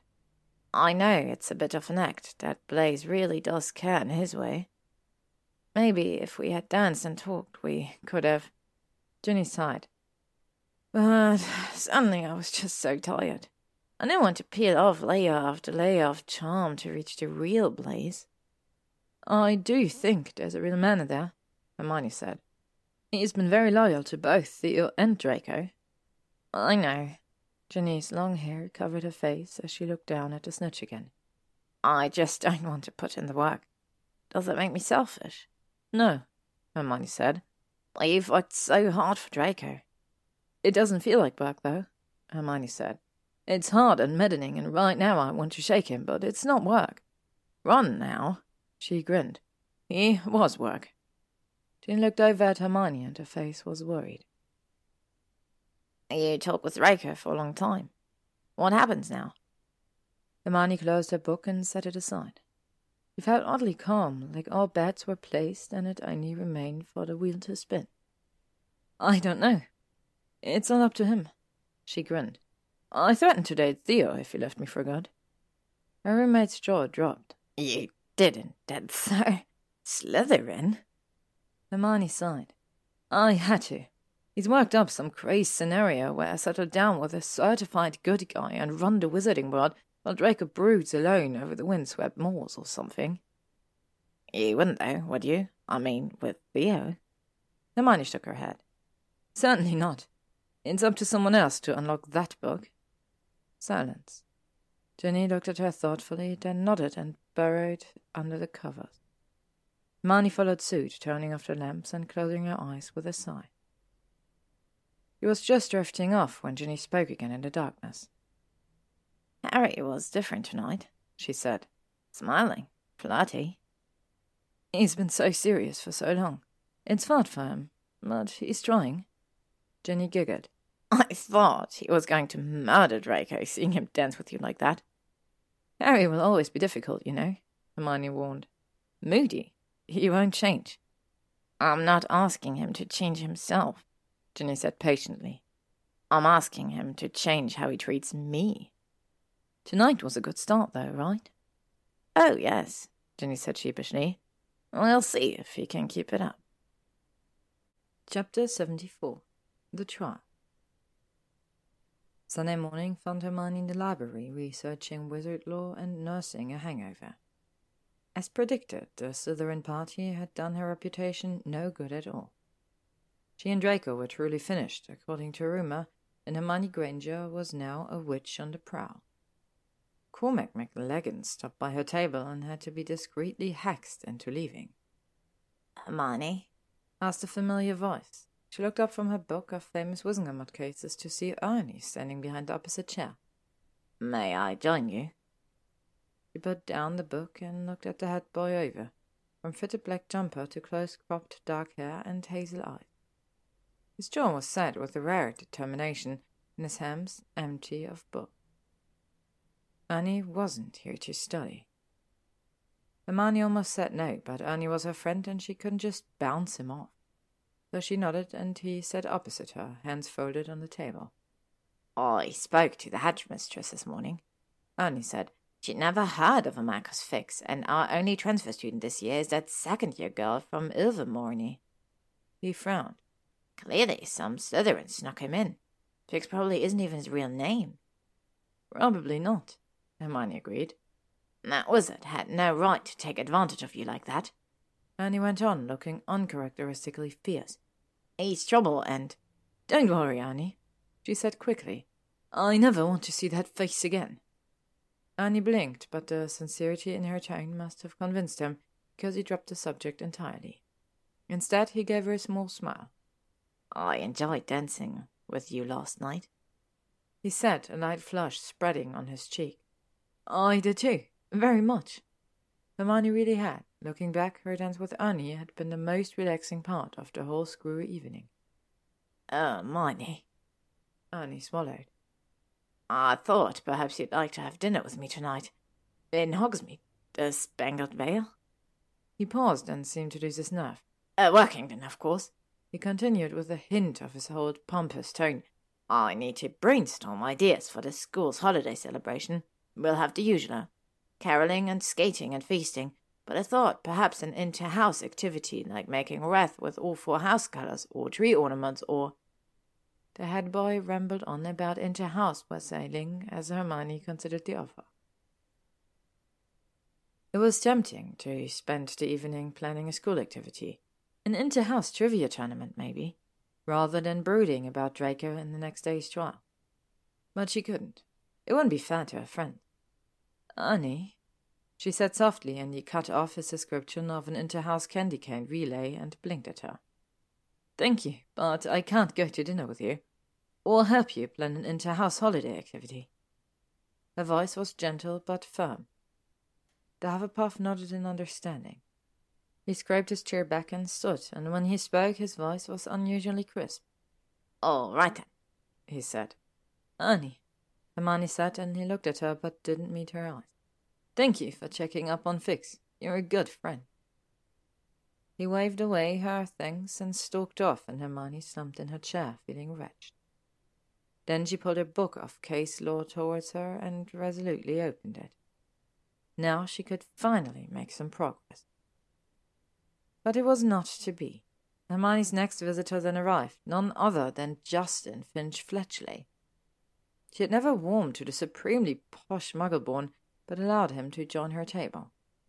His Hufflepuff carried actual books, and surely he was just here to study. Well, she couldn't have been more wrong. The snifty wizard had scored some top drawer Siren Scotch and knew a nice grassy spot in the advanced herbology annex where no one ever went. Hermione couldn't even speak at first, she was so flabbergasted. What, now she was some floozy eager to roll around with anyone holding a bottle? Justin, Hermione said, putting down her book with a frown. Just because I did some rather, uh, racy dancing at Slytherin party last night doesn't mean I'm shagging men in greenhouses now. I know you're upset about your breakup with Hannah, but propositioning notorious witches isn't an appropriate response. Your time would be better spent studying for your newt. Ah, you mean porn? Justin said with an unsavory glint in his eyes. You'll help me with that, won't you, Hermione? private lessons. Do your own porn, Justin. Hermione yelled, her patience exhausted.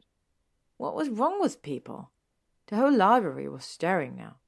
Justin flushed as well, then packed up his books and left in a huff, as if she was the unreasonable one. Hermione closed her eyes, seriously regretting her original decision to return to Hogwarts. Granger. This voice was female, thank Merlin, but icy cold. Hermione opened her eyes to see Pansy sitting opposite her now, wearing a fluffy high-necked jumper of such a pale pink it looked almost white. Aren't you the scandal these days? The Slytherin said. I risk my reputation just sitting here. Are you meeting that Finchful later? Certainly not, Hermione snapped. Pansy's eyes narrowed. I told you not to hug Draco, she said. He's in agony over his parents, and you just it's not what you think, Parkinson. Mm. That boy you danced with at Fix, nobody has seen him. I'm guessing Draco buried him in a shallow grave. Marcus is fine, Hermione said. Pansy looked doubtful, but decided to change the subject. Astoria said you helped her with that ridiculous necklace. Don't tell me you felt guilty about the Quidditch match. Certainly not, Hermione said. Astoria is a menace in the air, but nobody deserves to be leashed. Merlin, you Gryffindors really are insufferably self-righteous. Keep that in mind in your dealings with Neville, Hermione warned. Pansy sniffed. Don't lecture me about men, Granger. I'm not the one fighting off horny wizards in a library, and Theo seems to think he has a chance with you again. He's delusional. That's what I told him, Pansy said. Hermione bent over her massive law book again, but Pansy wasn't going anywhere. What's the plan, Granger? she asked. Lady Malfoy's trial is tomorrow. Lean forward to look at Hermione's book. I doubt you'll find the answers in the case of Aberforth Dumbledore and his goat. Hermione sighed and cast a Muffliato spell. Everyone thinks I have a big plan, but the situation defies analysis. I can't formulate a program of action because I don't have a clear goal. A tiny frown line appeared on Pansy's flawless forehead. I don't understand. Do you know about Lucius' role in the Dire Mudblood messages? Hermione asked. The formal charges against Narcissa has been published in the Prophet, but the ministry was waiting to charge Lucius after the trial. Pansy nodded. Neville told me. Lucius deserves to be executed. It's only justice, Hermione said. But apparently justice will also ruin Draco's name and send him into a self-loathing spiral that precludes healthy romantic relationships. That outcome. So help his father, then? Pansy said, waving a ringed hand. That's no better, Hermione said. I should help Lucius escape justice. Let Draco keep trying to redeem his family name, only to see his efforts unraveled by yet another parental plot? Pansy folded her hands on the table before her, long nails the same pale pink as her jumper. Her dark eyes were hooded, her painted mouth slightly pursed. We could make arrangements, she said. Hermione met the other witch's eyes. Yes, I've considered that. You think that's even possible? Pansy asked, leaning forward intently. Of course, Hermione said calmly. He's behind magically cast iron, but there are many muggle ways to complete the job, so but none too so. Pansy raised her eyebrows as if to ask, Well? I can't, Hermione said. And I'd be as bad as Draco's parents, committing a dark deed behind his back to protect him. It would be betrayal. Hermione and Pansy looked at each other regretfully. Shame. So, what will you do then? Pansy asked. I can do very little now, Hermione said. I did write the Wizengamot and say the potion Draco and I brewed that identified Lucius' blood was experimental and shouldn't be admitted as evidence. The Wizengamot doesn't need the potion anyway. They have Narcissa's confession. A wife can't be forced to testify against her husband, Pansy said. She rolled her eyes at Hermione's surprised look. I've had a thorough grounding in domestic and marital wizarding law, she smirked. As with marriage contracts. Draco won't let Narcissa retract any of her confessions, Hermione said. Pansy's pink-painted mouth turned down. So that's it, then? Honestly, some dark wizard Draco is. Hermione grumbled, picking up the law book again. I expected more from a Slytherin. He should be off scheming and bribing, not sacrificing love for the greater good or whatever. You've ruined a good man, Granger, Pansy said.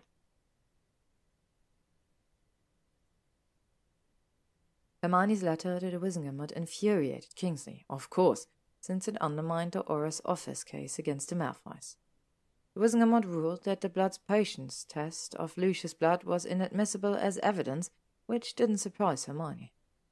The ministry was slow to change its ways, and a shifty potion secretly developed by two students would not be easily accepted. Hermione had taken out a patent on the potion in her and Draco's name and submitted it to the Auror's experimental lab for testing, but it would be at least a year before it could be used in criminal cases.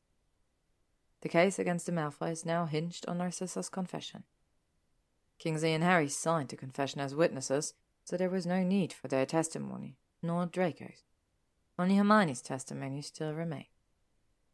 Hermione sat beside Kingsley on the day of Narcissa's trial in the lowest row of the Wizengamot's giant circular hall. Draco was on the other side of the hall, looking like he was the one who'd spent almost two weeks in jail. He cast Hermione a resentful look, likely miffed about her letter to the court. Kingsley was still angry as well, but he gave Hermione a careful overview of the planned proceedings as they waited. First, the prosecutor would call Hermione to testify why she suspected Narcissa of causing the blood messages and brought her to Hogwarts. Then Kingsley would present Narcissa's confession and read it into the court record.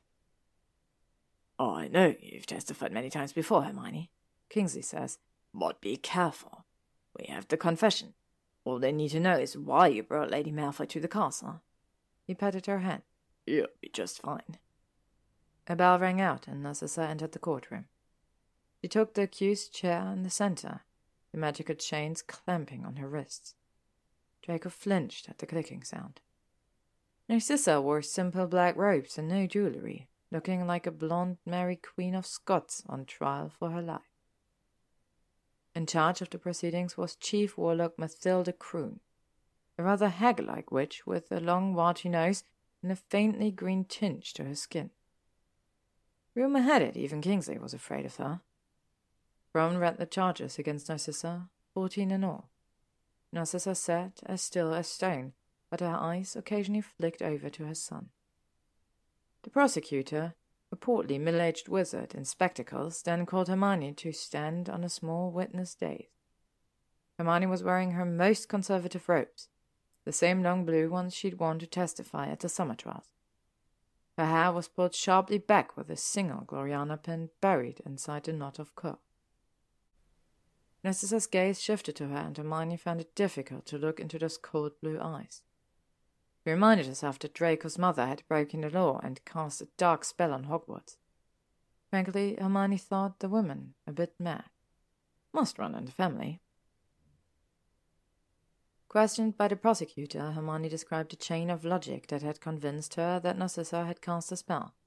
Belle, our defense against the dark arts teacher said the spell wasn't a curse, but I didn't believe it at first, Hermione said. What made you think of a protection spell rather than a curse? The prosecutor asked. Hermione cleared her throat. Each of the three messages appeared after Draco Malfoy was attacked by a Muggleborn. On September 8th, the night of a party at the Gryffindor Tower, Dennis Creevey tried to hex Mr. Malfoy in revenge for his brother's death. Mr. Creevey was flung into a wall, and the next morning we found the Die Mudblood messages. Three days later, I tried to hex Mr. Malfoy in the hallway before Ancient Runes. I felt something pull me against the stone wall, forcing me to drop my wand, and the next morning there was a message. A moment, Miss Granger, the prosecutor said. Why did you attempt to hex Draco Malfoy? Hermione tried not to blush. He read my journal. You tried to hex Mr. Malfoy because he read your journal? Yes, Great. Now the entire wizarding world will wonder what I wrote. She risked a look at Draco, who smirked slightly.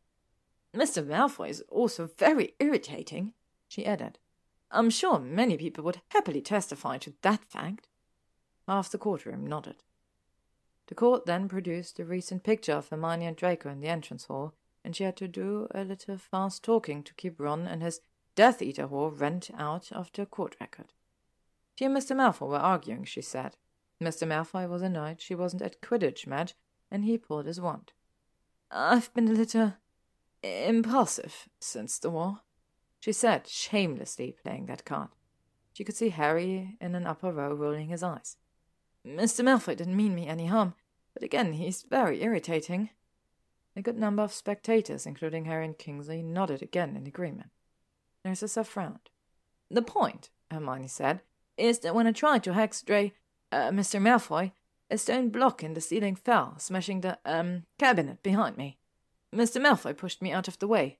The next day, the Die Mudblood messages was written in blood on the stone. She took a deep breath. Three messages appearing three times after Draco Malfoy was threatened by Muggleborn.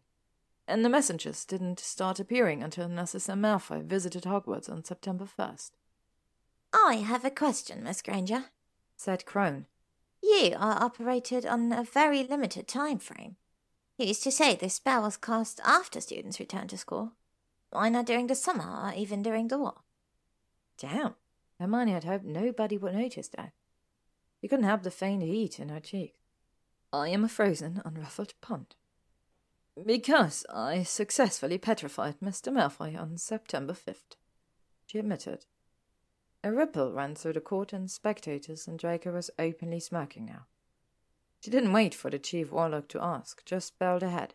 He promised to show me the Codex Rhynicus, but he failed to bring it.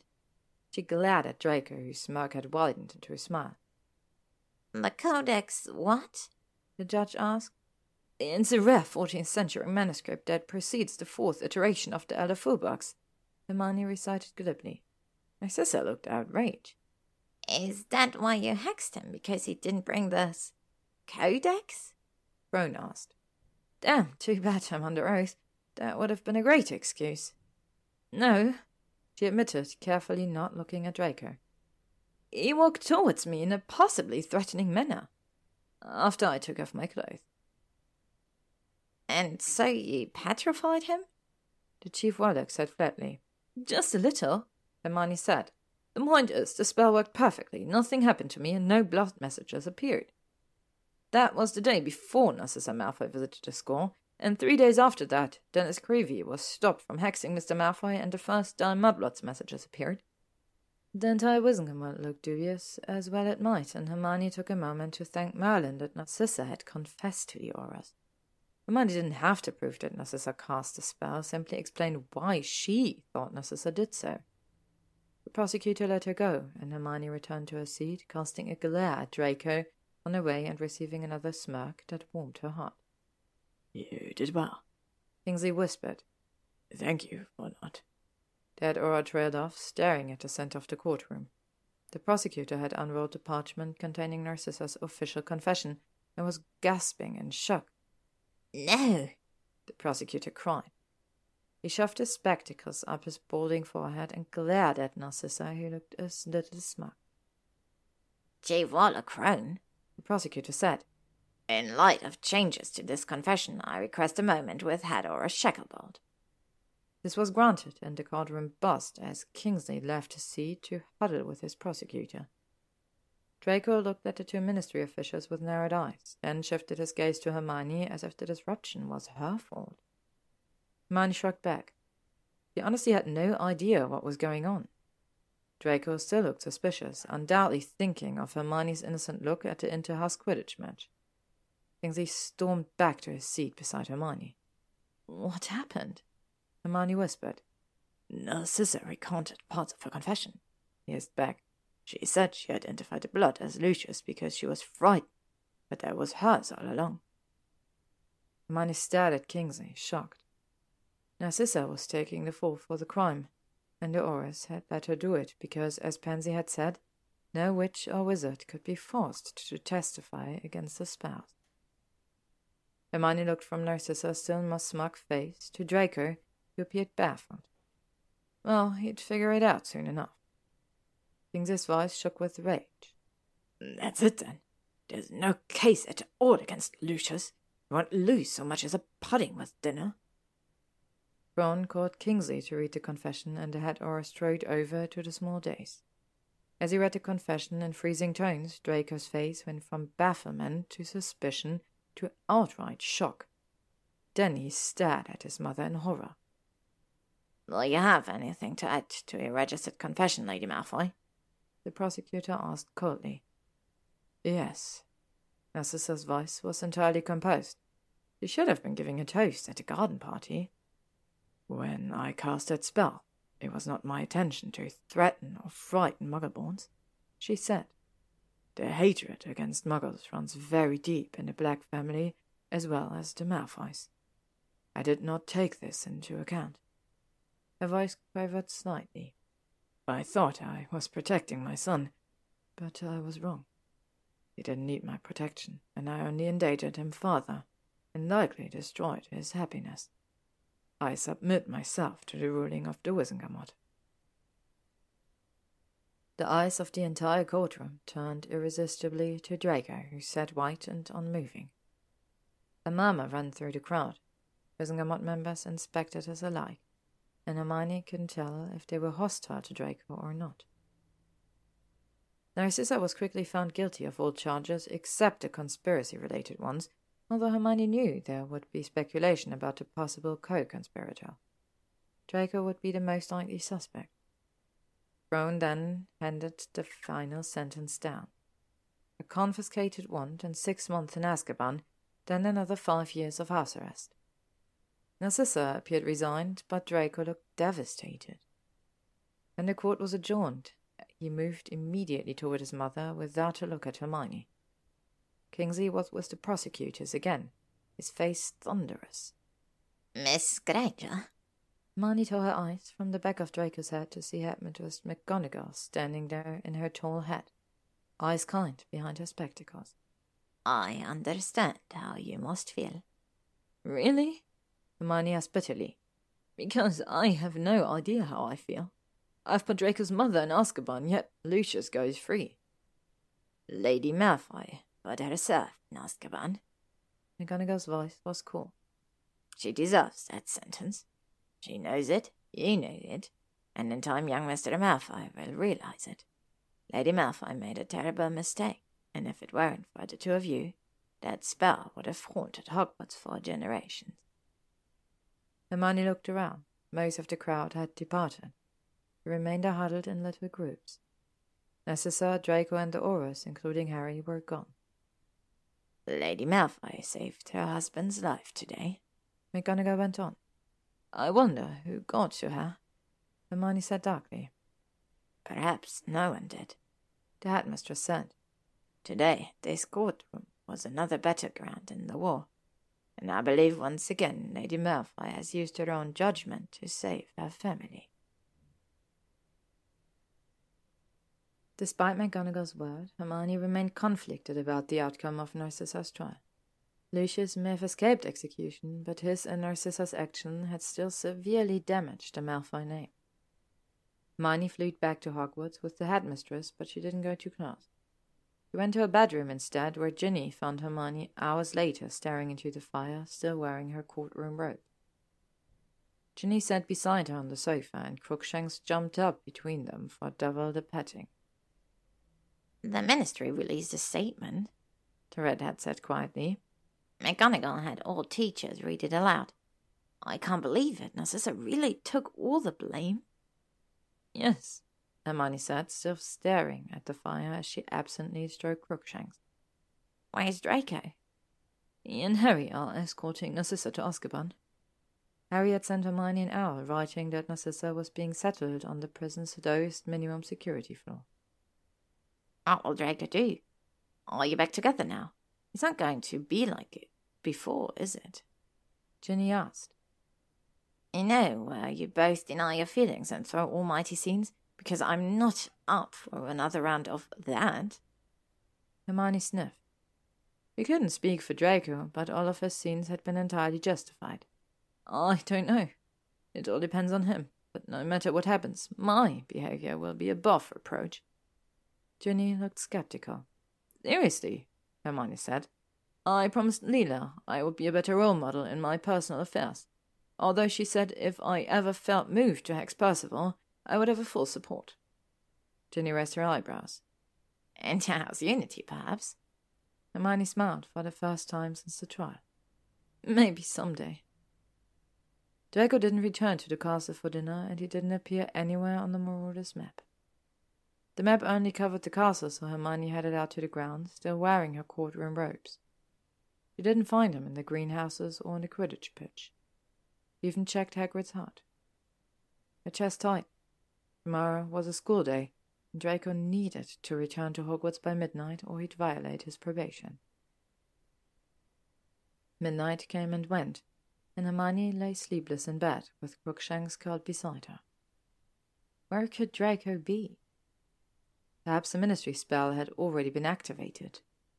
Perhaps an owl had already arrived with the notice of a hearing before the Wizengamot, like Harry had received after blowing up his aunt.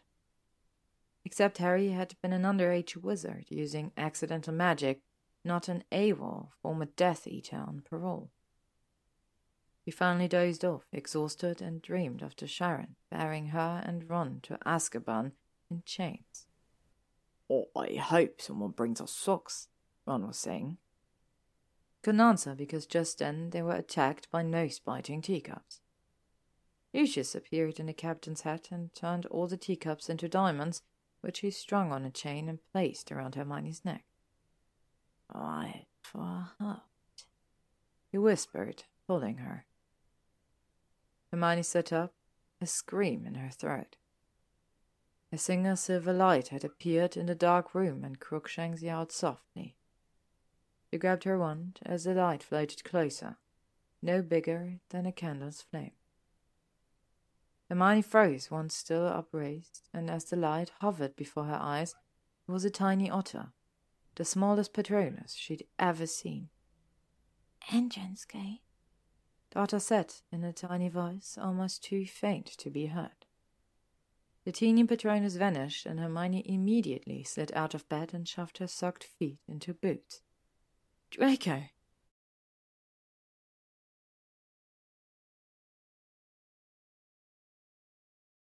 Chapter 75 The Entrance Gate Gates, of course, are boundaries, usually either trapping someone within or offering sanctuary from without. Neither seems to apply to Draco, since he has chosen to return to a place that surely hates him. In ancient times, gates were where kings sat in judgment, and it remains to be seen who Draco's toughest judge will be. Hogwarts grounds were shadowed, a half moon weaving between shred of clouds.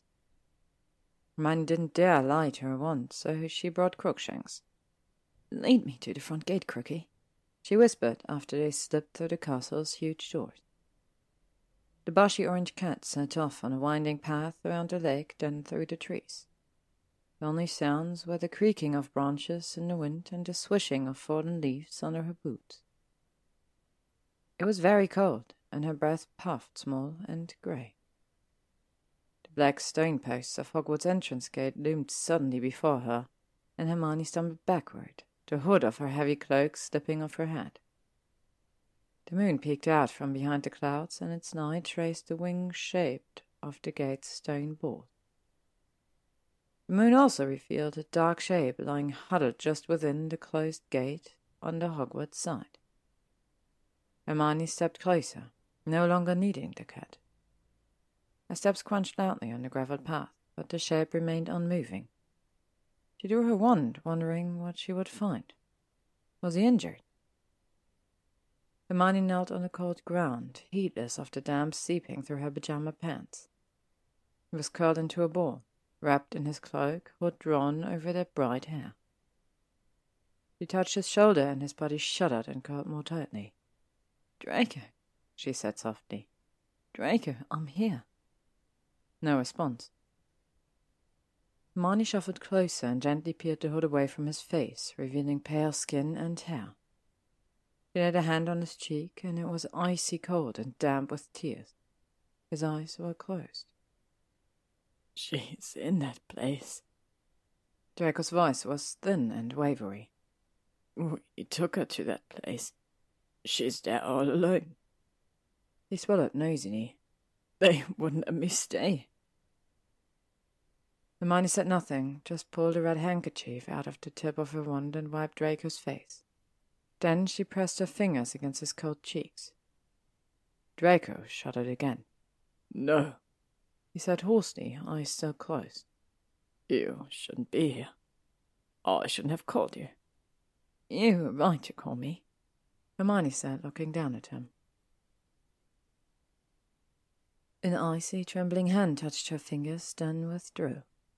You're so warm. His eyes fluttered, but dark lashes shuttered his gaze. My mother was warm once. My father leached it all out of her. He ruined her. Draco's cheeks were wet again. I'll ruin you. Nonsense, Hermione said in her bossiest tone. You're not ruining anyone. You can't even keep me from meeting vampires. What makes you think you can mess me up? But, but, now Draco looked up, pale eyes shining watery in the faint moonlight. You love me? Hermione sniffed. Aren't we full of ourselves? You do, he insisted. He took a jagged breath. I made you love me. I'm sorry. Well, what's done is done. Can't be helped now. Hermione said, still striving for a light tone. Draco was shivering. She needed to get him into the castle. Crookshanks crouched nearby, eyes gleaming white and golden. Cold, Draco said. I was always so cold, cold and hateful. Watching you. Why so warm? Mine. Everything I want is mine. I stole you. You didn't steal anything. Hermione's throat felt almost too tight to speak. I gave. I haunted you, pushed you. Yes, yes, you're very spoiled and pushy, Hermione said. Apparently, I like that. Draco blinked up at her, confused. Let's go inside, she said softly, her hands on his arm. No! Draco twisted away and rose to his knees, grabbed the gate's iron bars, his back to her. I can't. You must. You. No, no, he cried. Hermione frowned, concerned. Was he in his right mind? Draco, she said softly. Draco. He released the gate and turned back to face her, but said nothing, just knelt there, panting. Hermione shuffled closer again and put her hands on his shoulders. How long have you been out here? she asked. It had to be nearly three in the morning. I arrived just before midnight, Draco said, his teeth chattering a little. He sagged against the gate and slid down until he sat on the ground, legs outstretched. I had to enter the gate. I had to meet my probation. I promised. Yes, you did, Hermione said in relief. Well done. And you've been lying here ever since. Draco nodded. You'll catch your death out here, let's. I can't. I can't enter the castle. Draco said, his voice stronger now. I'm the curse. He clutched her cloak. I thought this year would be different, but no. Just more blood, more violence, more fear. What will happen this time? It will be hurt. His eyes rolled lightly. Will it be you? Are the muggleborns? The squeaky mice? The Hermione stared down at him, horrified. You won't hurt anybody, she said. Not me, not anyone else. Her voice sounded weak to her ears, however, and Draco certainly didn't look reassured. Shouldn't have gone to ask about her now, she thought wretchedly, wondering about it in a dementory fog. The moon emerged fully from the clouds again, bathing the grey ground with light. Hermione was still kneeling on the ground beside Draco, who sat with his back to the gate. You could now see a smear of blood on Draco's right hand, extending past his wrist. Draco! She raised her wand, removed the blood, then ran her hand gently over his palm. How did you? It was then that she saw it. The silver chain over his cloak, glinting in the moonlight, and hanging from the chain was a single curved piece of broken glass. Draco! He looked up at her, his silvery eyes truly focusing for the first time. I've been wearing a Patronus, he said all the time since Mother was arrested. Gave me strength. He swallowed. I broke it to send you a message. He held out his hand, the cuts on his palm clearly visible. Draco, Hermione said again. He shifted on the ground, leaning back against the bath. When he spoke, his voice was a bit stronger. Tonight, that ball was all that kept me upright. I wanted to give it to Mother, but they wouldn't let me, and I. I needed it to. It's all right, Hermione said. She set her arms around him and put her cheeks against his. You're so warm, Draco murmured. How can you be so warm? Cow pajamas, Hermione said. Please. I. I. I don't understand. His teeth were chattering. Draco, I have to get you inside. Hermione was really worried now. She'd petrify and levitate him into the castle if she had to, but hopefully it wouldn't come to that. No, Draco still sounding desperate. I won't bring evil into Hogwarts again.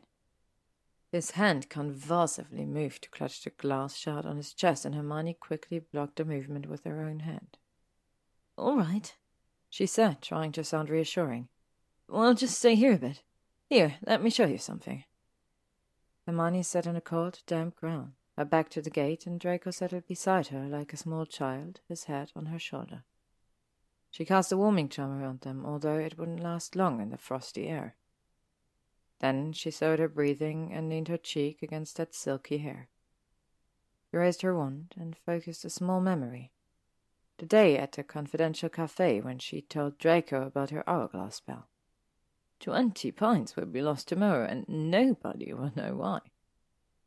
Expecto Patronum, he whispered, producing a tiny flash of silver on the tip of her wand.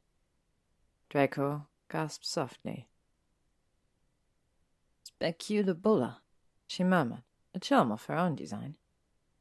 A tiny bubble grew out of the wand tip, expanding around her light, then fell off the wand into her outstretched palm. Hermione held it up, the glass still warm in her hand. Draco raised his head and stared. Without another word, Hermione vanished the glass shard on the silver chain and replaced it with the tiny ball. Draco looked down at the bit of Patronus on his chest. For a moment they said nothing, the only sound the rustling of the trees and creaking of iron bars. Then Draco's eyes met hers. I've a fool, he said hoarsely, despairing and weak. Icy fingers gripped her hand. I love you. I will always love you. His grip tightened and his eyes shone like twin Patronuses. Tell me it's not too late. Tell me I haven't broken the object. The tips of Hermione's fingers touched his cold face, sliding along that sharp, stubbled jawline. Cracked it, maybe, she admitted. Draco shifted closer, pushing himself up and sliding an arm behind her. Oh, I'm so sorry, he whispered, his lips inches from hers. Oh, I was a fool to leave you. To think that would make any difference. It only made things worse. Cold, rough palms cradled her face. You only found more danger. Oh, Hermione, if you only knew what I went through, alone, without you. His mouth was stiff and cold at first, but Hermione warmed his lips with hers until his finally opened and she set her tongue inside, her warmth mingled with his. Jacob pulled her closer, and it was another timeless moment on the hard, cold ground against hard, cold iron bars, but nothing about that moment felt cold, but warm and soft and sweet. Hermione pulled away and looked at him. Clouds from their breathing mingled in the air. Draco seemed to come to himself. He looked around, blinking at the gate, the moon, the cat, at their position on the ground. It's freezing out here, he said. He frowned at Hermione. You'll catch a death of cold. Hermione rolled her eyes and shifted to her knees, trying to pull him up, but Draco weighed a ton, and his muscles refused to respond. After a bit of grunting and scrabbling, he managed to get his feet under him and pull himself up using the gate's iron bars. He leaned against the post, panting. Hermione now stood in front of him, looking up into his shadowed face, her arms around his waist. Can you walk? she asked. Certainly. Draco said with a trace of his old haughty tone. He released him and he stomped his feet to get the blood moving. The moon drifted behind clouds again, leaving them in near darkness. Crookie! Hermione called, and the cat's glowing eyes drew closer. Draco slowly began to walk, staggering slightly, despite Hermione's supportive arm. They made good progress, but then Draco halted again, about fifteen feet before the castle's great oak doors, flanked by burning torches. Hermione stood silently beside him, hands at her side. Um, nothing but danger to the school, he said. This castle has stood for a thousand years, Hermione said. It can handle a single neurotic former Death Eater. He backed away, leaving him alone in the torchlight. At the castle, he sighed. Draco glanced at her quickly, then turned back to the castle. He seemed to brace himself and walk towards the door, his figure black against the flame's golden glow.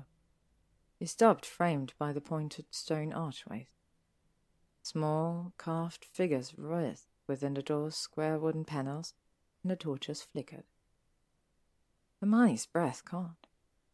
Would the castle reject him? Then the torches' flames leaped higher, and the carving still. A thin black line ran up the center, and slowly, oh so slowly, the medieval doors creaked open with the scraping of oak against stone. Draco stood frozen, and Hermione didn't dare breathe. The doors rumbled to a stop, and he moved forward, his dress shoes' heels clicking on the white step. Draco entered the castle, and Hermione and Crookshanks followed. The entrance hall was quiet and dimly lit. Peeves, thankfully, seemed to be in another part of the castle. Draco turned to her and clasped her hands with still cold fingers. Don't you ever get tired of saving me, Hermione? Never. I like to keep busy. He smiled. Go back to your tower, princess. Hermione hesitated, and he bent to brush her lips with his. It's late. I'll be all right now. Hermione bit her lip, considering, then nodded. There was no more she could do tonight. She squeezed his hand and released it, then began ascending the stair. Halfway up, she turned back. Draco still stood in the center of the entrance hall, his face upraised, a bit of Patronus twinkling on his chest like a tiny star. Draco gave her a stern look and made a tiny shooing motion with his head. Hermione sniffed. Fine. She met no one on the way to Gryffindor Tower. Not that she expected to at four in the morning, and the fat lady sleepily let her in. She crept into her and Ginny's bedroom and stripped off her freezing wet pajamas and socks. She pulled on her fleecy pink sheep pajama, then sat on the bed to towel the damp fog out of her hair. Finally, tucked into bed with Crookshanks, she thought of Draco's devastation at Narcissa sentencing. His huddled figure at the gate, her Patronus reflected in his eyes. Draco standing tall before the castle's oaken doors. Her eyes slid shut. He is back, she told herself, and her mind responded mockingly. For now. Chapter 76 Defendo Hermione's sleep was uneasy, shrouded by dark dreams. She skipped her loop Tuesday morning and staggered into a blessedly long hot shower, drying her hair carefully with her wand and pushing it back with a white black headband. Her face looked pale in the bathroom light, her eyes dark.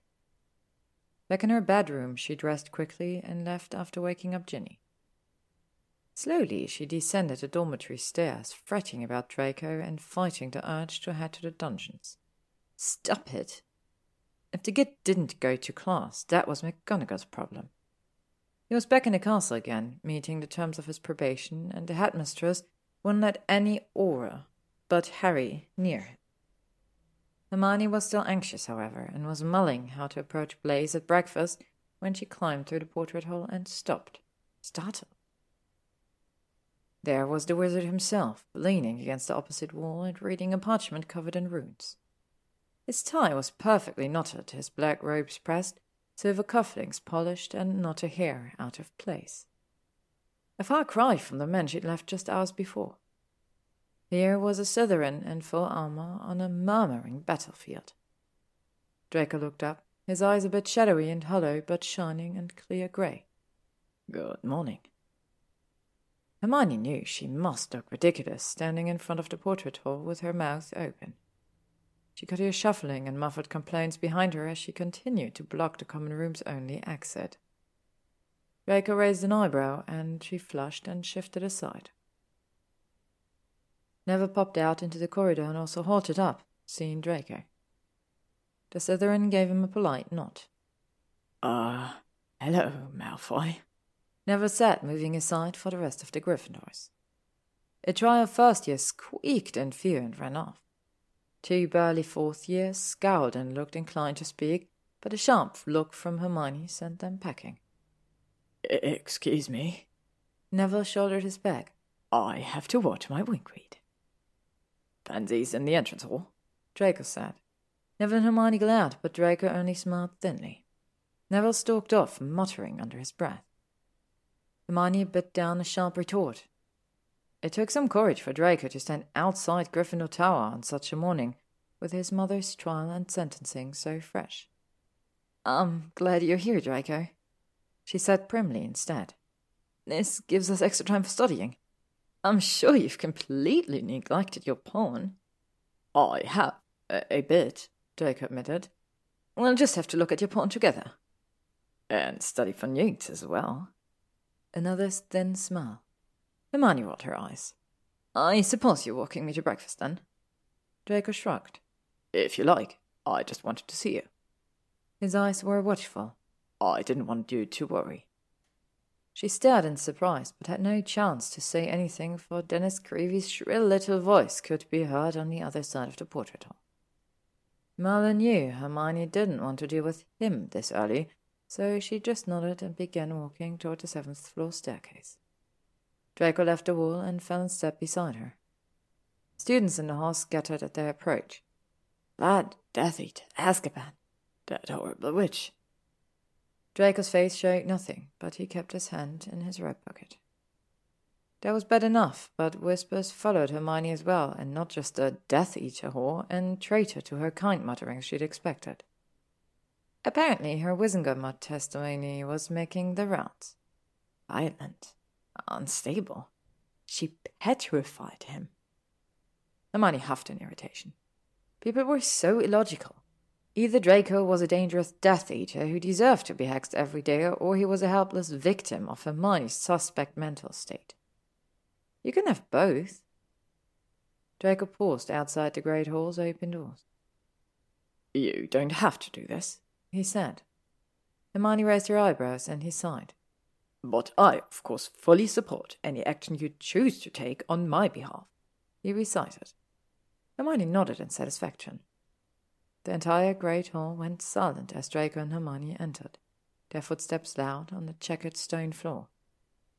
Rolling clouds filled the enchanted ceiling, reflecting the skies outside. A storm was brewing.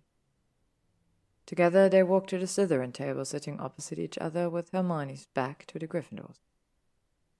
Lila and Pansy smiled at them, and Blaise raised his goblet of juice in their direction. Theo, seated beside Blaise, went very still, his face a dark Slytherin mask. Hermione concentrated on pouring her tea, while Draco made a small production of spreading jam on his toast. Restive murmurs began sweeping the hall, and Hermione regretted sitting with her back to the other tables. She could feel the hostile eyes and hear the spitting words. Malfoy, Azkaban, Death Eater, Curse. And Astray said he read her journal. Draco munched his toast on the top, but Pansy looked alert and Lila was tugging at her braids. I need to do something, Pansy said. No, Pans. Theo, Blaise, and Draco all said at once. Over at the Hufflepuff table, Justin watched them venomously, but the squeaky mice were beaming and waving. Ernie stood by the table, arguing with his prefect. No, Starling, we're not going to have a Christmas fashion show, the head boy cried. Magical milestone games, piped up another prefect. Magical milestones is banned after. And he began. Stop it, Pans. Draco said suddenly, his fork full of eggs halfway to his mouth. I'm just thinking. Pansy's long mint green painted nails tapped on her saucer. Exactly. Stop it. Draco said. Blaise and Theo nodded in agreement, but Pansy didn't take her eyes off Ernie. The glares and whispers continued through breakfast, and Hermione could hardly eat. Draco, however, finished all his eggs and drank three cups of tea, either used to a tense atmosphere or determined to brazen it out. Then the hall fell silent again as Draco and Hermione stood and walked a path through the large double doors. Merlin, Hermione said, sagging against the hourglass cabinet. Ravenclaw was clearly leading in house points. I hope every morning won't be like that. It's quite possible, Draco warned. Perhaps Harry can. No. Draco's face was stern. We will handle this ourselves. Hermione blinked up at him, surprised, and smiled and patted his arm approvingly. You said we, Draco. So I did. His hands brushed hers. Perhaps we should. I have a better idea. Hermione turned and headed towards Ancient Runes. I find that hard to believe. Draco said, but he followed. Hermione stopped outside the classroom door and drew her wand. You'll want to stand very still, she said. I've only done this one pigeons. I do not like the sound of. Be still. Hermione raised her wand and squinted. Defendo. A thin purple film appeared around Draco, glowed, then vanished. What did you do? He asked suspiciously. A little defense spell I worked up last week. Hermione said, tucking her wand away. It should get you through classes all right. Draco looked down at her doubtfully, but didn't pursue the topic. The morning sunlight only made the shadows around his eyes look darker, and his mouth was tight. Hermione raised her hand to his face, her fingers tracing the sharp lines from cheekbone to jaw, then brushing that full lower lip. His mouth relaxed, opening slightly. How are you? He asked, her voice soft. I'm here, he answered, leaning into her hand, now on his cheek. I'm with you. That's right. Hermione had no chance to say anything more, for McGonagall was arriving with her pack of students. Draco stepped away from her touch with a faint smile. Hermione enjoyed Ancient Runes that morning. They were well into the Futhark now. After a brisk little review, the class was tasked with writing a short note and signing their names in runes. Hermione wrote up a little dialogue between the elder Futharks and the younger Futhark, where the younger explained the language's complex phonological changes and the elder insisted that 33 simpler letters were good enough for anybody. It was a nice little interlude with everyone diligently drawing runes on a McGonagall's eagle eye. Even Draco seemed to relax, using his wand to make his runes play an inky little game of Quidditch on the page. Hermione was pleased with her own creative approach. She did not cackle as she wrote, no matter what Draco said on the walk to potions. But she was determined not to bicker with the Slytherin today, merely noted that phonology in his rune notes was occasionally simplistic. Draco was offended. A little efficient streamlining did that alphabet nothing but good. Oh, please, Hermione scoffed. How many sounds do you pile on a single K? That poor little rune practically collapsed from the load. Potions was less entertaining. Draco had opted to return to their old partnership in class rather than continue private lessons with Slughorn. Theo's lips pursed in displeasure, but he said nothing, just pounded his purple, shriveling Ronstav for his and Lavender's shrinking solution. Draco ignored everyone and sized his and Hermione's fix with delicate precision. Hermione was glad Slughorn had set such a simple potion. Glares and whispers around them were very distracting, and she almost spilled her vial of Cobain essence all over Theo. She heard a muffled Jellylegs curse and turned to see Romilda Vane's partner collapse, his legs weakly flapping. Draco and Hermione traded smug looks, and Lavender looked around nervously. Odd events continued throughout the day. Students spontaneously, or so it appeared, babbled nonsense, vomited slugs, or sprouted endless on their heads. Draco appeared indifferent, but Hermione just knew he was silently taunting people just to see the result.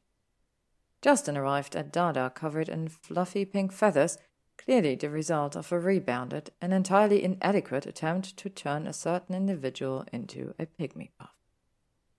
The timing was unfortunate, for Justin anyway, since this was his first class with Bluebell, who was under the impression that the Hufflepuff had done to himself on purpose. But oh dear, the fairy said, waving her wand and vanishing the feathers. Everyone adores pygmy puffs, of course, but I'm sure you have many fine qualities, Mr. Finch Fletchley. You don't need pink feathers to find love. No, just a bottle, piped up Ginny from her green beanbag. Hermione had told her about Justin's proposition after the Slytherin party. The entire class was snickering now, and even Theo cracked a smile. Only Luned looked disappointed, saying she preferred pink feathers. They attract love diggers, you know. She told Justin he was unfortunate enough to be placed beside the blonde Ravenclaw. I saw a swarm around you and Hannah before lunch. Justin appeared to profoundly regret adding the class. Draco stayed after Dada to talk to Bluebell and then had to go make up a Muggle Studies test on musical theatre with special attention on Andrew Lloyd Webber, so Hermione went to the library alone. Found a table under a tall, arched window and watched the raindrops run down the glass. The wind was picking up outside, the black lake wreathed and swirling clouds. Hermione pulled her gaze from the window and opened her Transfiguration textbook. She was halfway through an extra credit essay when a shadow appeared over her parchment, and the flower perfume made her eyes water. Pansy. Granger? The Slytherin sat, taking a seat opposite and placing a tiny silver clutch on the table. Parkinson? Hermione said and returned to her notes on size differentials. She didn't entirely agree with the measuring formula, which failed to account for the diameter of. The student's body is looking rather strange today, Pansy said. Or shall I say, stranger than usual? Hermione shrugged. I hadn't noticed. Pansy leaned forward. You have to take that spell of Draco. It's doing more harm than good. I don't know what you're talking about. Hermione said, turning a page. Perhaps the feathers had affected her spell on Ranger. Pansy's eyes were dark and serious. I understand why you did it, but you shouldn't have. Hermione looked up, finally giving Pansy her full attention. Really? she asked. You'd rather Draco walk around with pink feathers and antlers on his head? I'm sorry Colin's nose swelled up like that, but frankly, he deserved it. You don't get it, Granger. Pansy insisted. People aren't saying Draco cursed those students, they're saying the castle did it. Hermione dropped her quill, splattering ink all over her essays. No. Yes. That's very bad, Hermione said. If students thought the castle was retaliating against anyone trying to hex Draco again, that would mean another suspected blood spell. And if someone painted messages on the walls? Yes, Pansy said again. I lift a spell, Hermione said. But Pansy, you see how it is. Harry isn't here and I can't be with Draco all the time. The rage is only growing. I have a plan, Pansy said. What kind of plan? Hermione asked. Is it another spell? Perhaps a. Pansy sniggered. My plan isn't rooted in magic, but in a realistic understanding of human nature, a quality that few Gryffindors possess. Oh, I know plenty about. Hermione began, then snapped her mouth shut as Draco appeared, looking a bit drained. I can't say I did well on that test, Draco said, placing his back on the seat beside Hermione. The bits about the singing cast and the bloke in the fancy coat made no sense. I do, however, feel that the opera ghost was misunderstood. He nodded hello to Pansy, then froze. Are you two planning something together? he asked, almost sounding nervous. Certainly not, Pansy said. She rose from her seat, picked up her clutch, and walked off with a lazy wave. Draco watched her go, eyes narrowed, then turned an equally suspicious look on Hermione. Hermione stood as well. I have to take the Defendo spell, she said. People think it's the castle again. Draco nodded. I was concerned about that.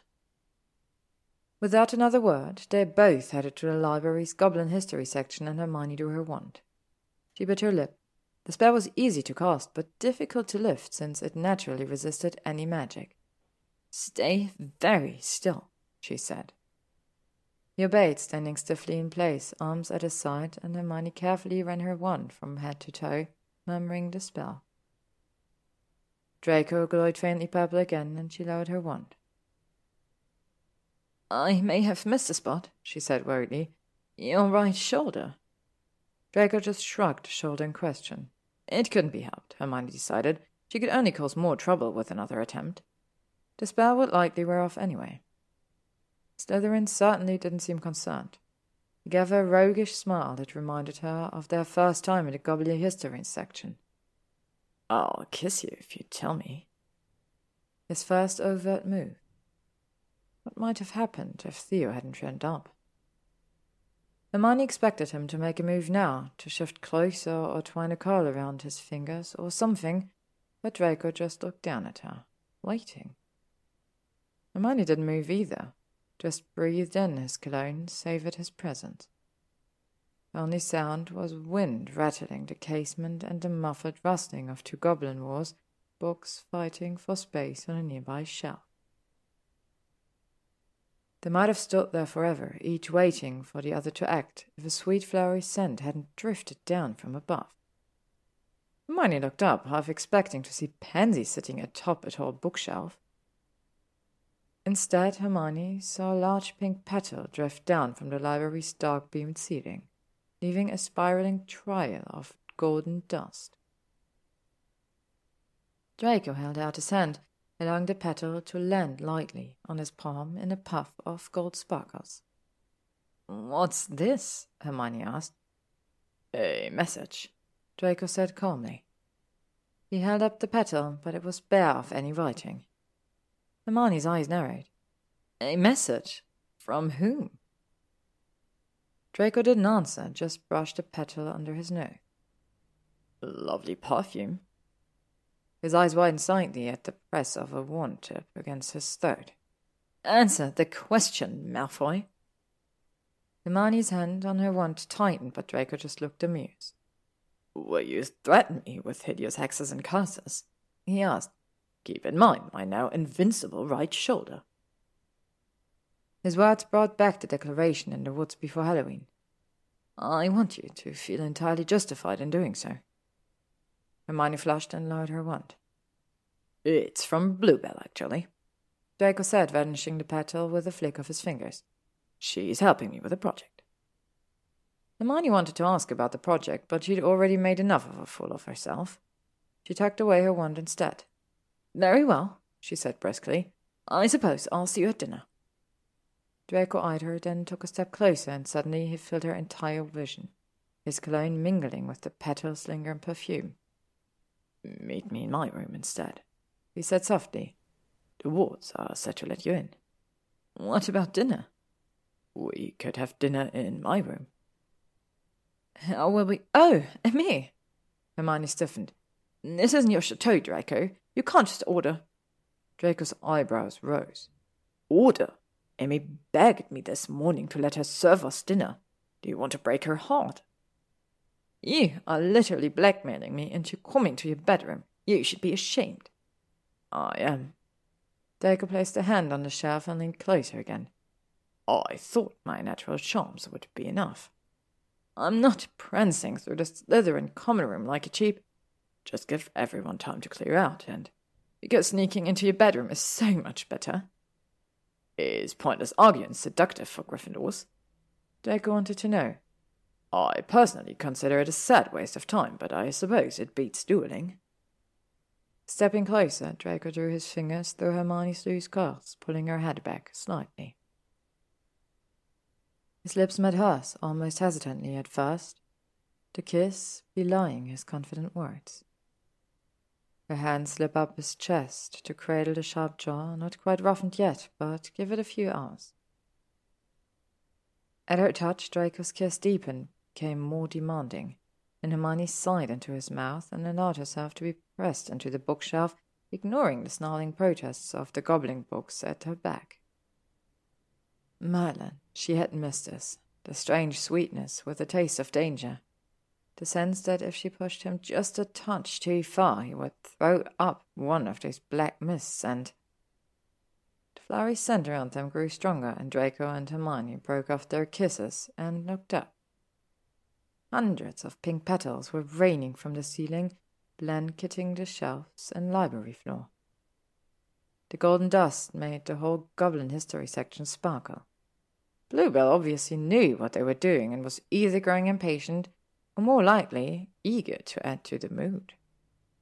The fairy dust made Draco sneeze, and Hermione couldn't help giggling.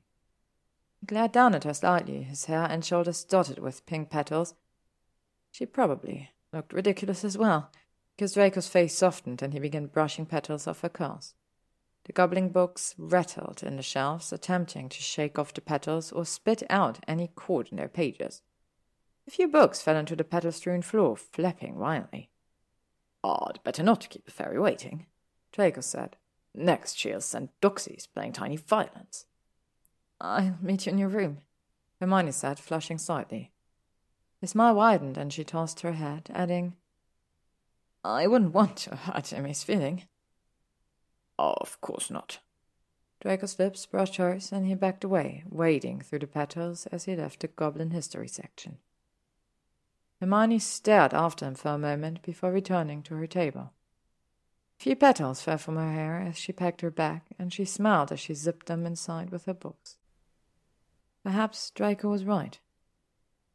She just might have a thing for pointless arguing. Next up, dinner with Draco, stormy weather. Thank you for listening to this part of the Gloriana set. If you'd like to stay up to date on upcoming chapters and stories, you can follow me on YouTube, Spotify, or AO3.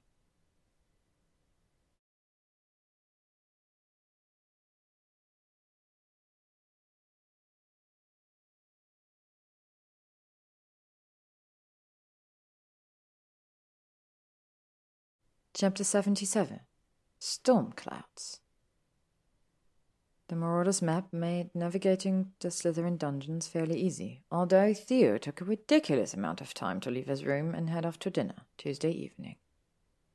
Hermione waited in an alcove behind the Merlin tapestry for him to pass, and tripped up to the snake charmer portrait. It is not titled that, Honorsman, the charmer said, setting down his flute. The cobra bobbed hello. It is men who honors titles, Hermione answered. Niccolo Machiavelli had obviously been a Slytherin. Well spoken, little Hellebore, the charmer said as the portrait opened. Draco's door opened easily to her Alohomora, revealing the spotless, gracious room. A lace-covered table glittered with crystal and china and covered dishes. Hermione's lips tightened. It was outrageous, really. Draco's little lap of luxury here. The blue velvet curtains, embroidered with gold fleur de lis, were tightly closed. A silver tea tray graced the desk, its teapot embossed with the Malfoy crest and the words Sanctimonia Vincit Semper. Purity will always conquer. There was no sign of the French prince in residence. Very well, she should wait. Hermione poured herself a cup of tea and stirred in two sugars. As she reached for the cup, her eye was caught by the three silver picture frames lined up in a fuzzy row. She picked up the first picture. Draco Narcissa at platform nine and three quarters. It was obviously first year, and Draco's little pointed face looked at her curiously, his hair slicked back. Narcissa's smile didn't reach her blue eyes. The second picture showed Draco and his friends cheering at a Quidditch match, all wrapped in green and silver scarves. Probably singing Weasley's Our King she thought well, especially. Draco's arm was around Pansy, his face flushed. Hermione was startled to see Theo on Draco's other side, his face so bright and young, black hair flapping. She'd hardly noticed Theo back then. A movement in the corner of her eye drew her to the third frame, this one oval shaped with entwined silver roses. The frame held a Prophet photo of Hermione herself, shot at Azkaban Pier of all places. Hermione held a half dozen daisy bouquets her wild from the North Sea wind. He was smiling, for the first group of released muggleborns was walking or limping off the Charon. It had been the day after the Battle of Hogwarts, and the first time that Hermione had felt they had truly won, that the sacrifices had been worth it to see all those muggleborns freed and back in the arms of family and friends. The photo didn't show any of that, only Hermione smiling again and again, clutching the daisies as long curls whipped into her eyes, and she shook it back impatiently. How long had that picture been on Draco's desk? Hermione didn't remember it from her first visit, but she had been distracted. The silver teapot suddenly flashed an eerie green in the darkening room. Other objects also previously glowed green the china on the carpet, even a silver backed hairbrush on the chest of drawers. Draco's silver chased jade clock on the table's candlestick also glowed. Hermione looked around the room with a frown, but suddenly all was as before. She hastily set down the picture of Draco Narcissa. Did the family objects not like her there, touching Draco's things? Sanctimonia Vincit Semper, after all. She huffed, not liking the thought, and moved away from the desk, bumping her hip on the dining table. The room was crowded, but Godric forbid that Draco go without his huge standing mirror or overstuffed armchair. The Herbology notebook lay open on the chair, and Hermione hesitated, then tossed her head. No bloody hairbrush was going to tell her what to do. So Hermione settled in the armchair, sipping tea and flipping through Draco's herbology notebook. His drawing of the devil's snare didn't include enough thoughts. Hermione shuddered and snapped the book shut. Where was Draco anyway? The lovely room now seemed close, almost oppressive. Sanctimonia Vincit Semper. Hermione suddenly felt like an interloper despite Draco's invitation. Narcissa's venomous words echoed. Your company has caused him to temporarily forget his duty to his family, his betrothed, and to himself. Hermione jumped to her feet and found herself at the closed curtain, her hand on its thick golden cord. The rich twisted rope was heavy in her fist. The room was closing in. She knew better than to listen to Narcissa, but could Draco truly shed the old ways? Could he make a real future with the Muggleborn? She viciously tugged on the rope, and the velvet curtains parted to reveal a roiling great lake. Stands of kelp whipped by strong currents. The storm that had threatened earlier in the day had arrived in full force, its power felt even under water. She could hear the muffled roaring and splashing of water. Chunks of driftwood spun past. Fish darted for shelter. Dark clouds billowed from the lake's muddy bottom. Uh, Miney, a quiet voice said. She jumped, startled, and turned around, dropping the golden rope. Draco stood there, his bag and black robe slung over one arm. His sharp features were etched with tiredness. Closed the bedroom door behind him. I'm sorry I'm late, he said. It's. it's fine. Hermione stuttered. A piece of driftwood slapped against the glass, and Draco's eyes flickered to the window, then back at her. We don't have to eat if you don't want to, he said. We can go to the Great Hall. Hermione swallowed. No, I'd like to stay, she managed to say. It's a beautiful table. The students' dinner was likely over anyway. Draco nodded and circled the table, carelessly tossing his robes and bag on the armchair and removing his tie. He made no move to kiss her, just pulled out one of the dining chairs and Hermione took a seat, running her hands over her skirt. Draco sat opposite her and opened his napkin with a practical flick of his fingers. He played the perfect host, serving each of them and pouring glasses of pale elf made wine, but his mind was clearly elsewhere. The dinner was quiet, oddly constrained. Hermione made an effort catching Draco up with the squeaky mice's latest antics and Hagrid's effort to import a dozen Stymphalian chicks, meat-eating birds, with bronze beaks and sharp metal feathers. Draco listened politely and offered up a few stories from his Muggle Studies class. But he was still distracted, not quite meeting Hermione's eyes, and constantly fiddling with something in his trouser pocket. He refilled their wine glass, but neither drank very much. The room's golden lamps brightened as the light from the lake dimmed. Draco rose to shut the curtains again and add another log to the fire. It was a cozy scene, but the silences were growing longer. The jade clock ticked, the fire in the hearth snapped, and faint sounds of the storm could be heard behind the heavy curtains, an occasional roll of thunder muffled by the lake. The very air felt heavy with unsaid words. Finally, Draco put down his dessert fork and looked at her directly. Uh, Hermione, what is it? Draco's voice was soft. Talk to me. Hermione looked down at the crystal glass in her hand. She didn't want to talk about it. She wanted to close her eyes and avoid the whole conversation, but that wouldn't be very Gryffindor. So she straightened in her chair and eyed him across the table. Looked so perfect. Almost glowing in the lamplight. It was all perfect. Too perfect. For now. Draco, I'm glad you're here. I'm glad you're safe, she said. But I haven't forgotten. You broke your promise. You. You left me. Draco's shoulders sagged slightly. I know, and I'm sorry, he said. I thought it was best. You do not get to decide what is best for us. Hermione interrupted, trying to keep her voice even. If your feelings change, if you no longer care, that's one thing. But when you do care, when you love me and still leave me without any warning or discussion, you just leave me. Her hand began to shake and she set down the glass. I can't live like that. Draco blinked. What are you saying? I love you, Draco, Hermione said. There's no one else, but I couldn't bear it if you left again. If you decided I wasn't. I won't. His hand reached out to cover hers on the lacy tablecloth, stilling the shaking. Everything's all right now. We can handle the talk. My mother will survive Azkaban until spring and will. Hermione pulled her hand away. No, no, you don't understand. You said it yourself. Lucius will never give up. What if he breaks out of Azkaban again and goes on a murderous rampage? I'd be his first target.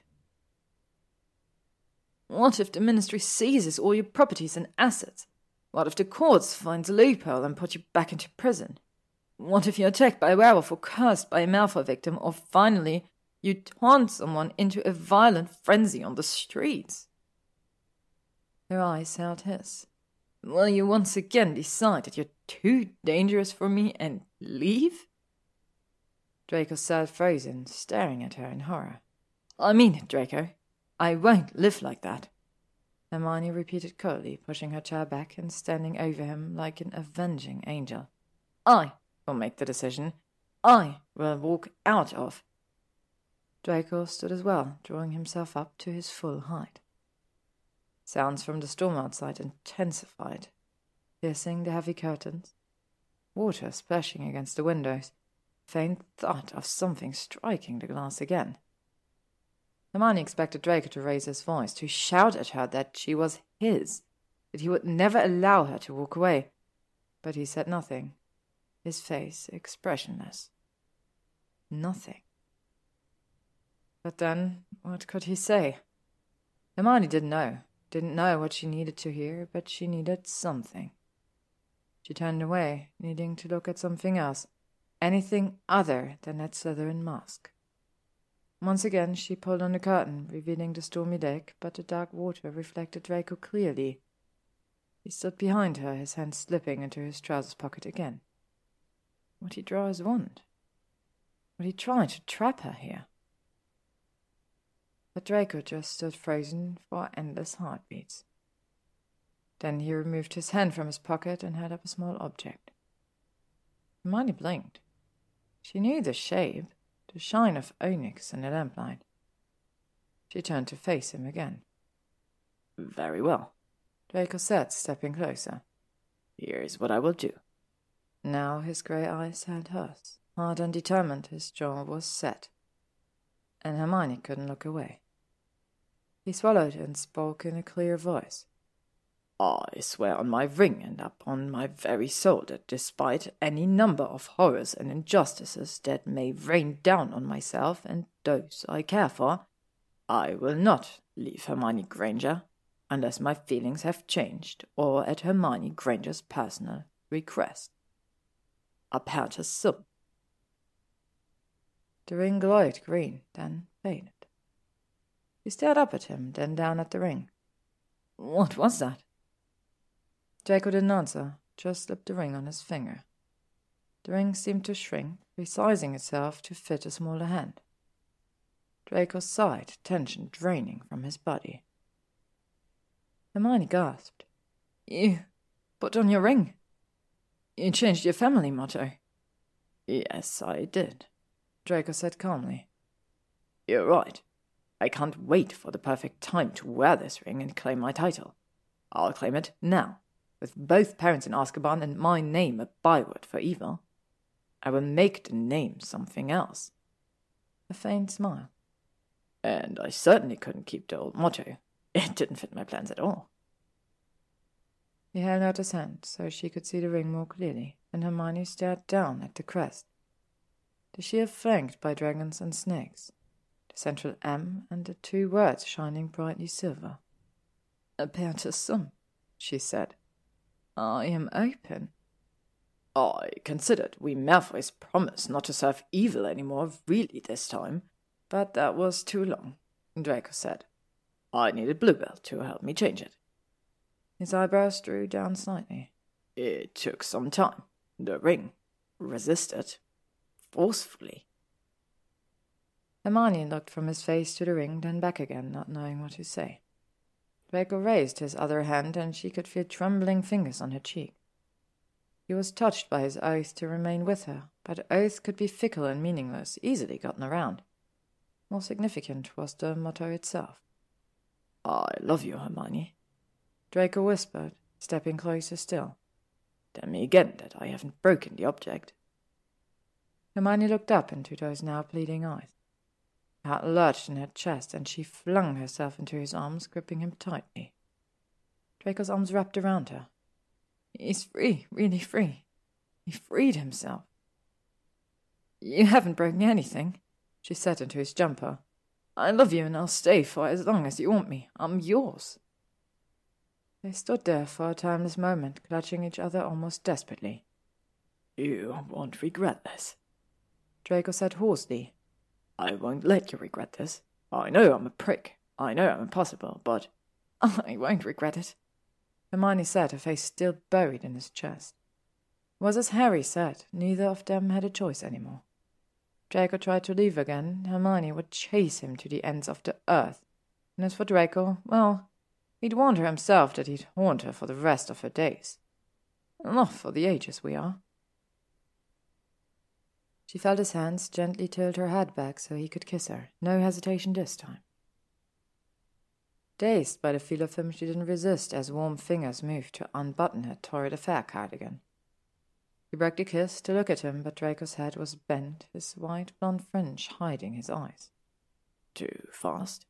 He asked in her ear. There's no hurry. We can. Hermione shook her head. Not fast enough, she said. There was a silence with only the ticking clock to be heard. Even the storm outside seemed to pause. Then Draco's mouth was on hers again, harsh, demanding, and the sound of ripping clothes rang out sharply. So much for that skirt. Drake released her and yanked off both his jumper and shirt at once. The firelight and lamplight made his silvery Sectumsempra scars glow. He moved to the bed, shedding the rest of his clothing, and gave her a significant look. She joined him, feeling the embroidered seed pass under her hands. My beautiful girl, Draco whispered, pulling her atop on him. Hermione. Hermione's hair fell rippling to his bare chest as she arched over him. Lightning flashed its silvery light, shining through the water and into the room through the open curtains.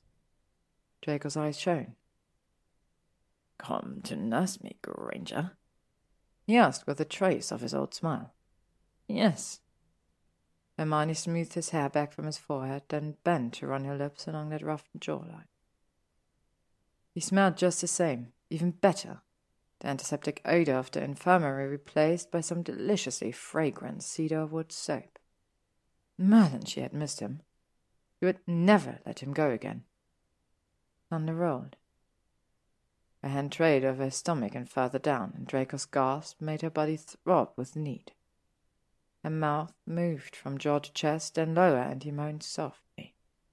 He stammered over her name as her lips closed over him, hands in her hair now as he gave breathless instructions. So bossy. And it only aroused her more. Stop, please, he finally begged, or it will all end right here.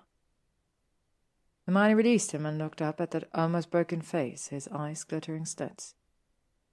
He moved up his body again and kissed him now, and she felt his hands on her, pulling off the Slytherin lingerie, stroking and circling until she was the one moaning. She muttered a wondrous accio and felt the edged wood of her wand against her palm. Draco's eyes popped open at the sound of her murmured contraceptive spell. Mm, Better safe than sorry. Hermione, he began. Hermione slapped down the wand and pushed his hand away, then launched herself onto him with one sharp movement. Draco gasped as she rode him, his hands on her hips. Um, I'm going to. Fuck! He groaned and flipped her over in one smooth motion. Let me, he gasped, or it'll be over in seconds. Certainly, nobody wanted that, so Hermione was fine with the change. She was more than fine. Courses of pleasure thrummed through her body, and Draco continued to thrust, his mouth on hers, sent between them again until she cried out, her voice mingling with another roll of muffled thunder. Come for me now, Granger, he murmured, switching to her last name, and that did it. She called his name as the waves of her climax crested one after another, while she felt him come inside her again and again, until they finally collapsed, and then only sounds in the room where there were their panting breath and the waves outside. Then he was kissing her desperately, mumbling against her mouth, and Hermione could only catch the odd word. Back, stay, mine. He repeated the last word again and again, and she could feel dampness on her cheeks. She was almost concerned. He sounded a bit hysterical, the emotions of the evening catching up with them both. But Draco calmed down after a while, rolling onto his back once more and drawing her with him. The room was quiet and dim now. The storm had subsided. Draco's face was shadowed, its dark profile sharp against the dying firelight. His breathing was softer now, and she lay with her head on his shoulder as he pulled the covers over them both. They were both exhausted, she knew, from weeks of tension and little sleep the night before. I'm staying, she whispered and felt his body relax further. Sleep now.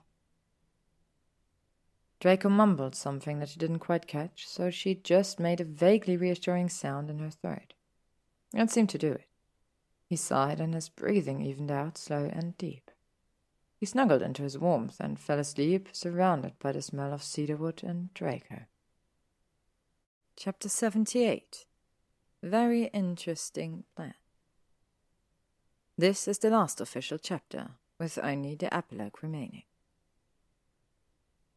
Hermione and Draco both had plans for Wednesday morning. They hadn't discussed them, hadn't set up a schedule or anything, but it was fair to say they had plans. As Lila would say, very interesting plans. And those plans, it was also fair to say, did not include oversleeping until nearly eight o'clock. Yes, they were both very tired, but Hermione's pre dawn loop habits and those very interesting plans should have guaranteed an early morning.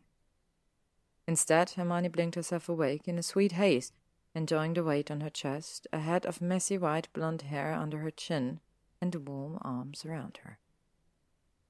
Watery sunlight rippled through the room, and she bolted upright, knocking Draco back against the headboard. The storm had passed, and in November, morning sunlight only meant one thing. They were late. Seven fifty-two. Hermione wailed the final ooh after two, hitting an almost impossibly high note. Draco groaned and rubbed the back of his head. Hermione scrambled out of bed, dragging the cream-colored coverlet with her. Then she stood in the middle of the room, too horrified to act further. Draco! she cried. Do something! Do what? he asked grumpily. Join you in making hysterical screeching noises. The castle knows you're in here with me now. Those soliding spells don't last forever, you know. Hermione clapped a hand over her mouth, now even more horrified, and stared at Draco. He was stretched out naked on the coverless bed, now eyeing his erect self somewhat mournfully. He held her hand and tried to moderate her tone. Draco, she repeated. He looked up at her hopefully, and she huffed. There's no time for that. Are you sure? Draco patted the bed beside him. Hermione glanced at the silver-chased jade clock by his bed. Seven fifty-four! Draco sighed and gave up. Emmy? A loud crack echoed in the room, the elf instantly appearing in a knot of lace with her tray. Maître Draco et Maîtresse Hermione? she cried. My heart is full of joy to see you enclosed together. Hermione flushed and pulled the coverlet more tightly round herself. I need to get to my room. Draco. Emmy eyed Draco curiously, then turned her gaze to Hermione. But I do not comprehend. Do you mean to leave Master Draco in such a state? There is always time for. Emmy! Hermione cried. Was this her life now? Was she really being reproached by a house elf for not having morning sex? Draco needs to get down to breakfast. He needs to be seen. The elf sighed. Anglaise. She set her tray on the still cluttered dinner table, then snapped her fingers, and the table and tray vanished. Then I shall apparate Mistress Hermione to her room. Thank you, Emmy. Hermione said, snatching Draco's shirt and jumper off the armchair. Draco was sitting up now, feet on the floor, still shamelessly naked. Hermione approached him cautiously. I'll see you at breakfast, she said, giving him a quick peck on the cheek and picking up her wand. He snaked an arm around her, and Hermione suddenly found herself on his lap, his lips on her throat. Draco! She squeaked and pulled away. She practically ran back to her position in the middle of the room, refusing to look at him. All right, Emmy, she told the elf severely, and Emmy giggled and touched her arm, popping them instantly into Hermione's room. Ginny was standing on one foot in the center of the room, pulling on her tights, and nearly fell over in shock. Ginny, this is Draco's house elf, Emmy, Hermione said. Emmy, Ginevra Weasley. Mademoiselle Ginevra, it is an honor to meet you, one of La Maîtresse's friends, Emmy said, bowing. Ginny smiled kindly at Emmy, then looked Hermione over and snickered. Hermione looked at the mirror and groaned. Draco's shirt and jumper hung low past her hips, but gaped widely around the neck, clearly revealing multiple marks from her jaw on down, and on her hair was completely destroyed. Rough night, Ginny asked innocently. I am not talking about this now, Hermione said, moving to the wardrobe for a pressed uniform. Oh, just a few details, Ginny wheedled, abandoning the tights. It was just Draco, right? Although, judging by your current state, perhaps he had a little help. Ginevra, Molly, Weasley. Hermione dropped a skirt. It was just I never murdered you're as bad as Luna. Ginny grinned. Luna's convinced that Draco's sexually deviant. Well, he needs to work up to it, Hermione snapped, taking up her toiletries bag. And for the record, that option is not. Touche, Ginny said. I'd expect you'd be in a better mood on such a morning.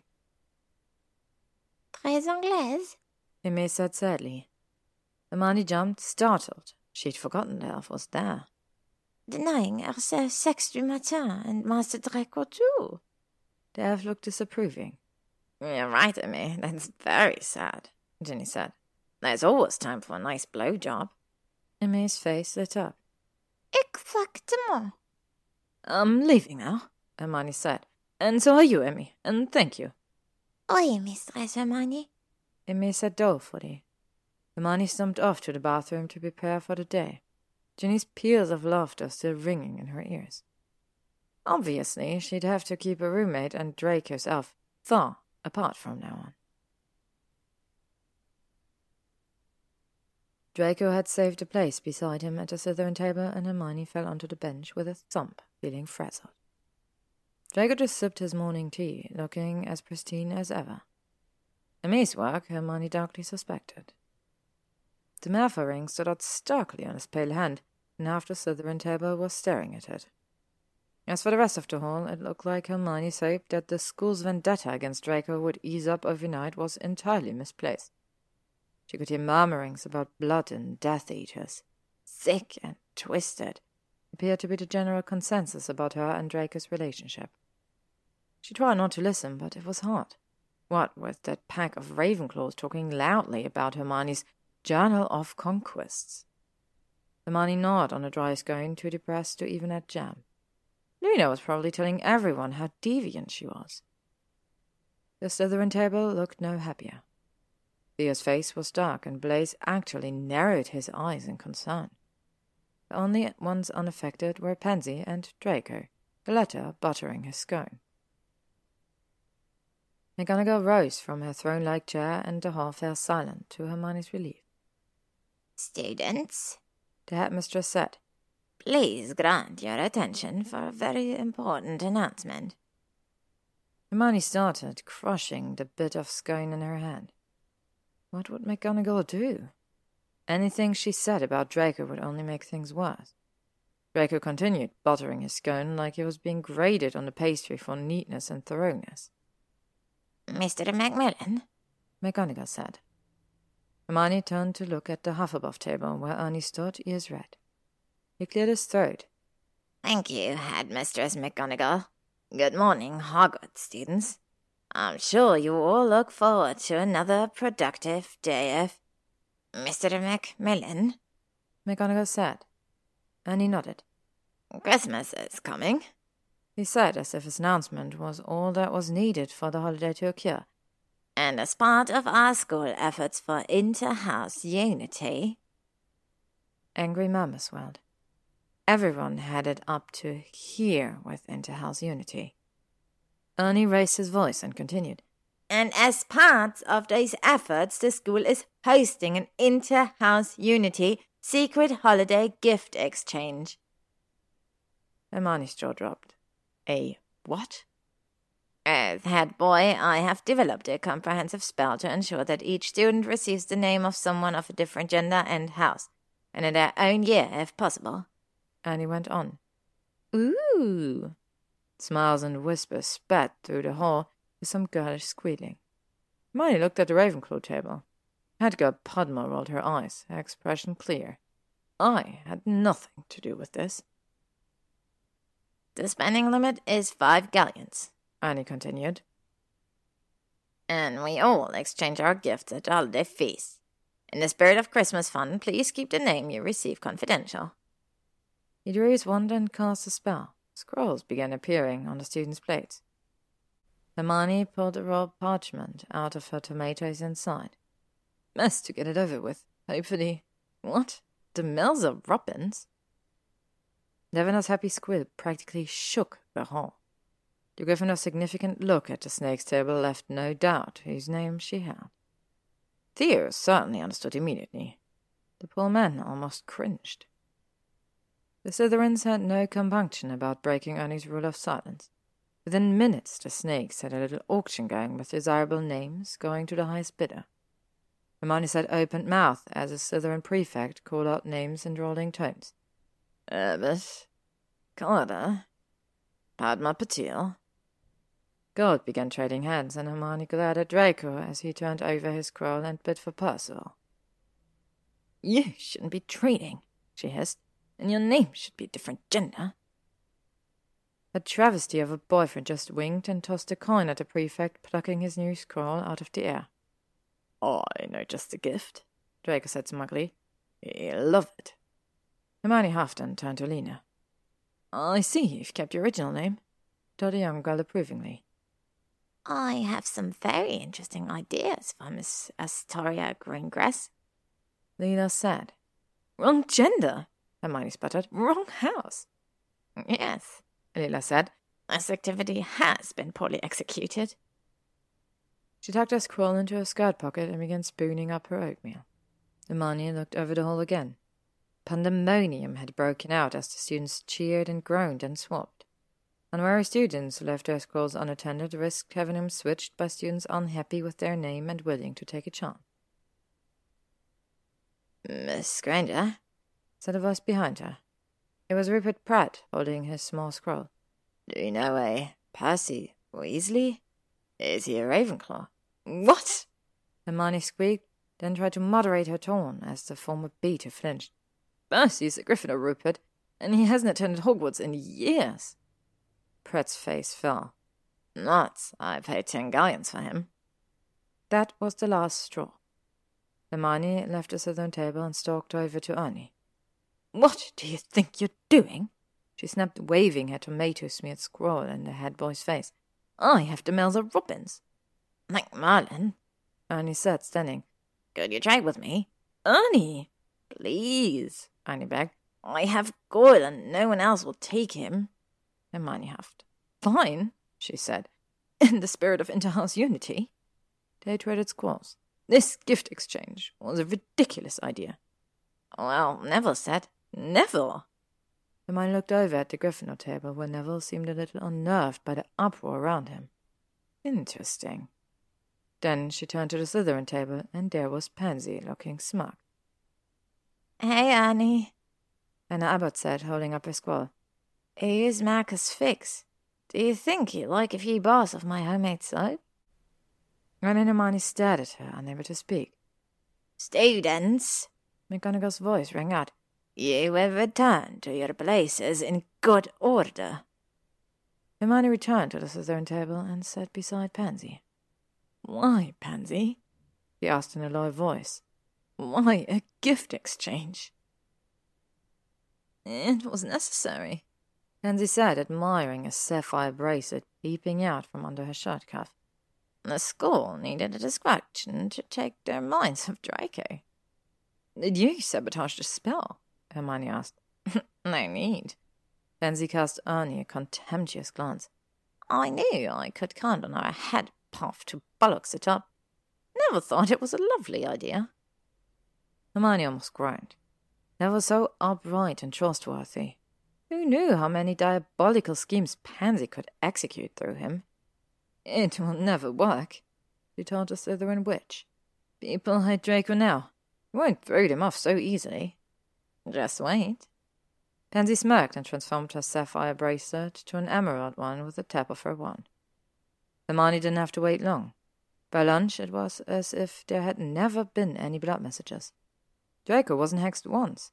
Even Justin was too busy trying to track down his ex-girlfriend's scroll to harass anyone. Dennis Creevey did his best to foment more hatred, and Draco was the subject of many glares at lunch. But then a rumor swept the castle, likely started by Pansy. Some names had been assigned more than once. That meant some students might not get gifts at all, and paranoia ran rampant as students tried to confirm that somebody had their name. Draco disappeared after lunch and turned up late to double her looking especially smug. But Hermione had no chance to question him since McGonagall summoned them both to her office immediately after class. First, the headmistress requested that Draco remain in the castle until holiday break. Then she updated them about Celeste Rosier. Despite the best efforts of the healers and McGonagall herself, the Death Eater would likely remain a pygmy puff for the rest of her days. Professor Hagrid has placed Sally in a nice coop behind the pumpkin patch, the headmistress said, eyes gleaming behind her spectacles. I plan to visit often. Finally, McGonagall delivered a formal reprimand to Hermione for casting an illegal transfiguration. Then she gave Hermione an outstanding newt score in the subject, which meant Hermione wouldn't have to sit the transfiguration exams. Hermione beamed. Draco rolled his eyes. Once back on the third floor beside the gargoyle, Hermione suggested that they take a walk in the castle's main courtyard.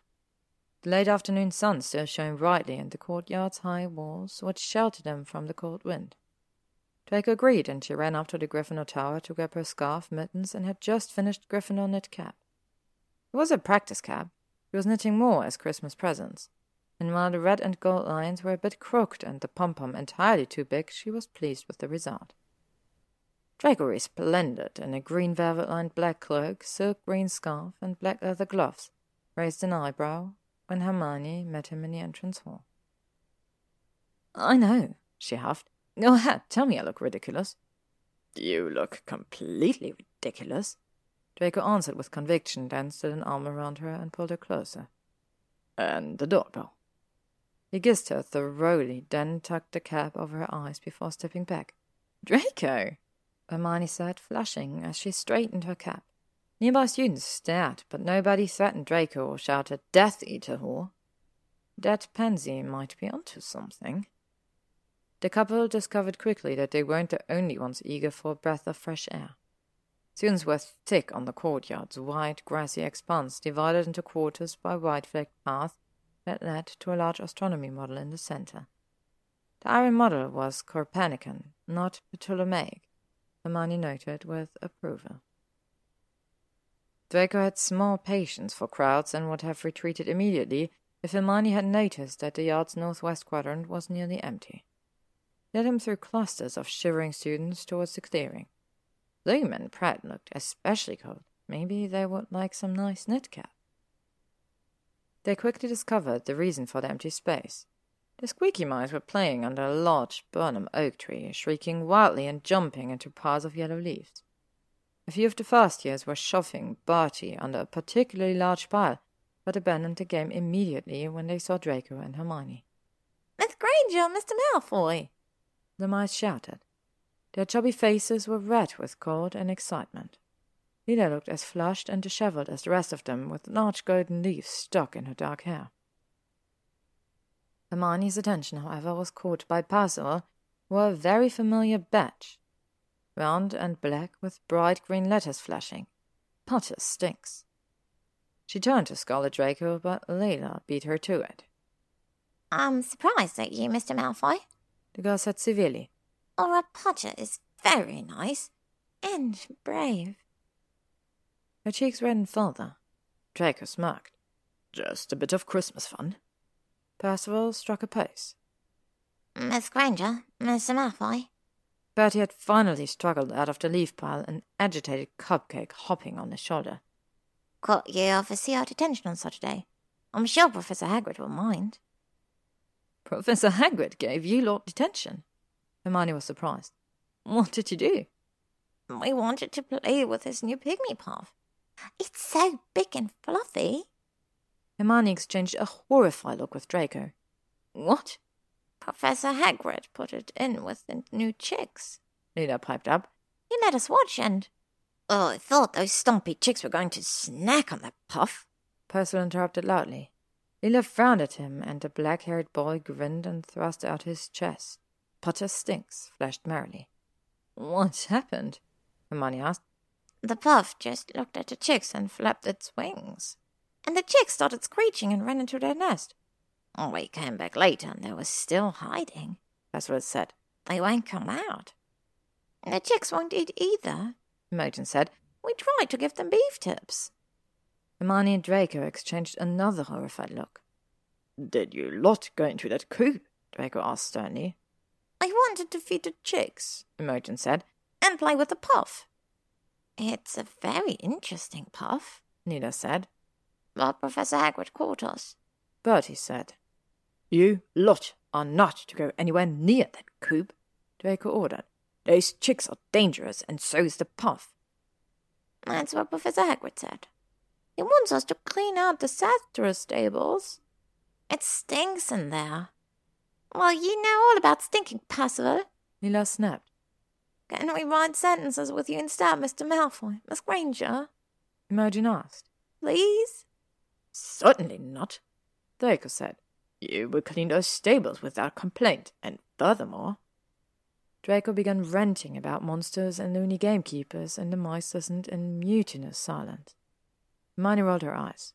She'd already heard the lecture on the Hogsmeade platform. She stealthily drew her wand, catching Lina's eye, and Layla casually shifted to block Draco's view of Percival. Hermione stepped away from Draco and muttered under her breath, licking her one tip towards Percival. Then she moved back to Draco, laying her hand on his arm.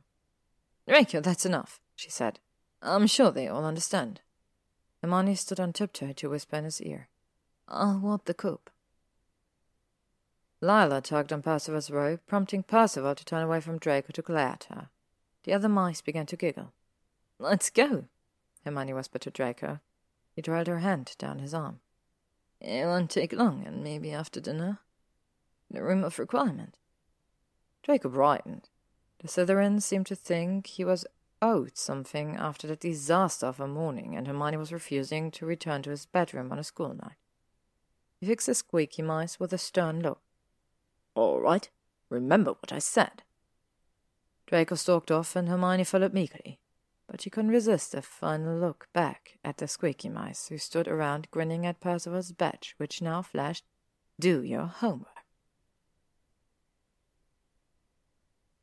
Warding the Stymphalian chick's coop was easy enough, although Hermione couldn't help quivering a bit under Celeste's gaze. Who knew a pygmy puff could have such cold eyes? Draco held his wand on the former Death Eater, while Hermione cast the ward allowing only Hagrid himself and McGonagall to enter the coop. She also created a partition between the puff and the nest, so the chicks could relax and eat their beef tips. After dinner, Hermione and Draco headed to the room of requirement, which now had the strength to provide a simple bed with a thick grey quilt. I'm not breaking curfew tonight, Hermione warned, hands on her hips. We'll see about that, Draco said. It was all business tonight, unbuckling his belt and stripping down to his black silk boxers. Draco, Hermione began. The wizard was stretched out on the bed now, propping himself up with one elbow, and she trailed off, distracted by his long form. Draco's hand brushed the quilt before him, a silent and irresistible invitation. Hermione never remembered walking to the bed. She only knew she was there, standing with her knees against the quilt, looking down at those shining eyes. Draco, you can't just demand I break. Watch me, Hermione, Draco said with a smile. You like to watch me, don't you? You'll watch me do many things tonight. His eyes glittered in a way that sent shivers up her spine. Hermione swallowed but said nothing, just waited. He wasn't sure what she was waiting for, but Draco would know. Take off your clothes, Hermione, Draco said softly. The moment stretched thin, caught between two equal wills until Hermione smiled.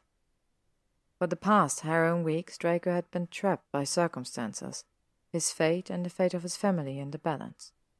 Now he felt a bit more in control, and being a Malfoy and a Slytherin, he wanted to demonstrate it. At least for tonight. Holding his gaze, Hermione took two steps backward, unraveling her tie and unbuttoning her uniform shirt to reveal a red bra. Draco watched attentively, but his self-satisfied smirk faded as she cast aside her bra and stepped out of her knickers. The windowless room was a bit dark, and Hermione wiggled her fingers in a non-verbal wordless spell. A single lamp suddenly blazed to life, casting its golden light on her bare body. Draco sat up, eyes wide. He didn't move a muscle as Hermione moved to kneel on the bed, then bent over to kiss him. He responded instantly, pushing her down on the quilt and kissing her deeply, and his hands were everywhere. Hermione's own hands ran over his chest, those thin scars and nearly invisible hair. Draco pulled away and hovered over her, the lamplight shining on his face, or perhaps reflecting in inner brightness as he looked at her. His warm sunshine smell surrounded her, layered with a rich cologne. Tell me you love me. His voice was almost impossibly deep. I love you, she whispered. Again. I love you, he said more strongly. They were both cold now, as surely as if they wore matching chains of stars. Draco's mouth was on hers, his hands on her throat, his body trapping her. There was little darkness now, just a slight edge, the tiny flecks of his fingers. His lips moved to her ear. I love you, Hermione Granger. Love you. Love you. He repeated it like a mantra, moving against her with clear intent. Hermione's eyes set shut and she moaned. His hands left her throat to side downward. She was soaked already from that touch of darkness, and she heard Draco chuckle lightly when he discovered that.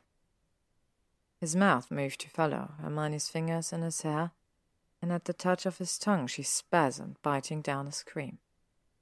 Soon she was falling apart, covered in a sheen of sweat, and he hadn't even entered her. Please, Draco, she moaned. I can't wait any more.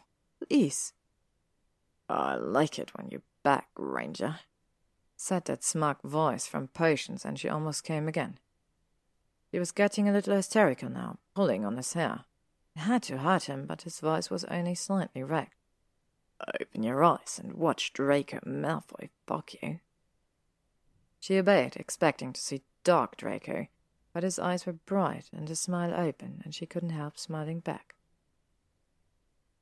Can't control freak, she managed to gasp, and his smile widened as he thrust into her until she screamed. Draco's face was flushed with determination, and she learned why when he pulled out and flipped her over.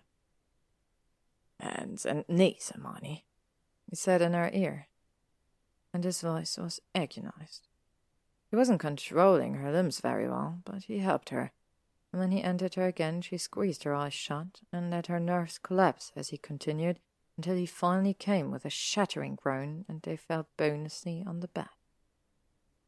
She didn't know how long they lay there in the silent room, only their breath to be heard. Had no idea what time it was and didn't care. Another point to Slytherin. Draco stretched with a soft moan and picked up his wand, probably for a quick cleaning spell when he froze. I. I never. He swallowed. I, I never took cast.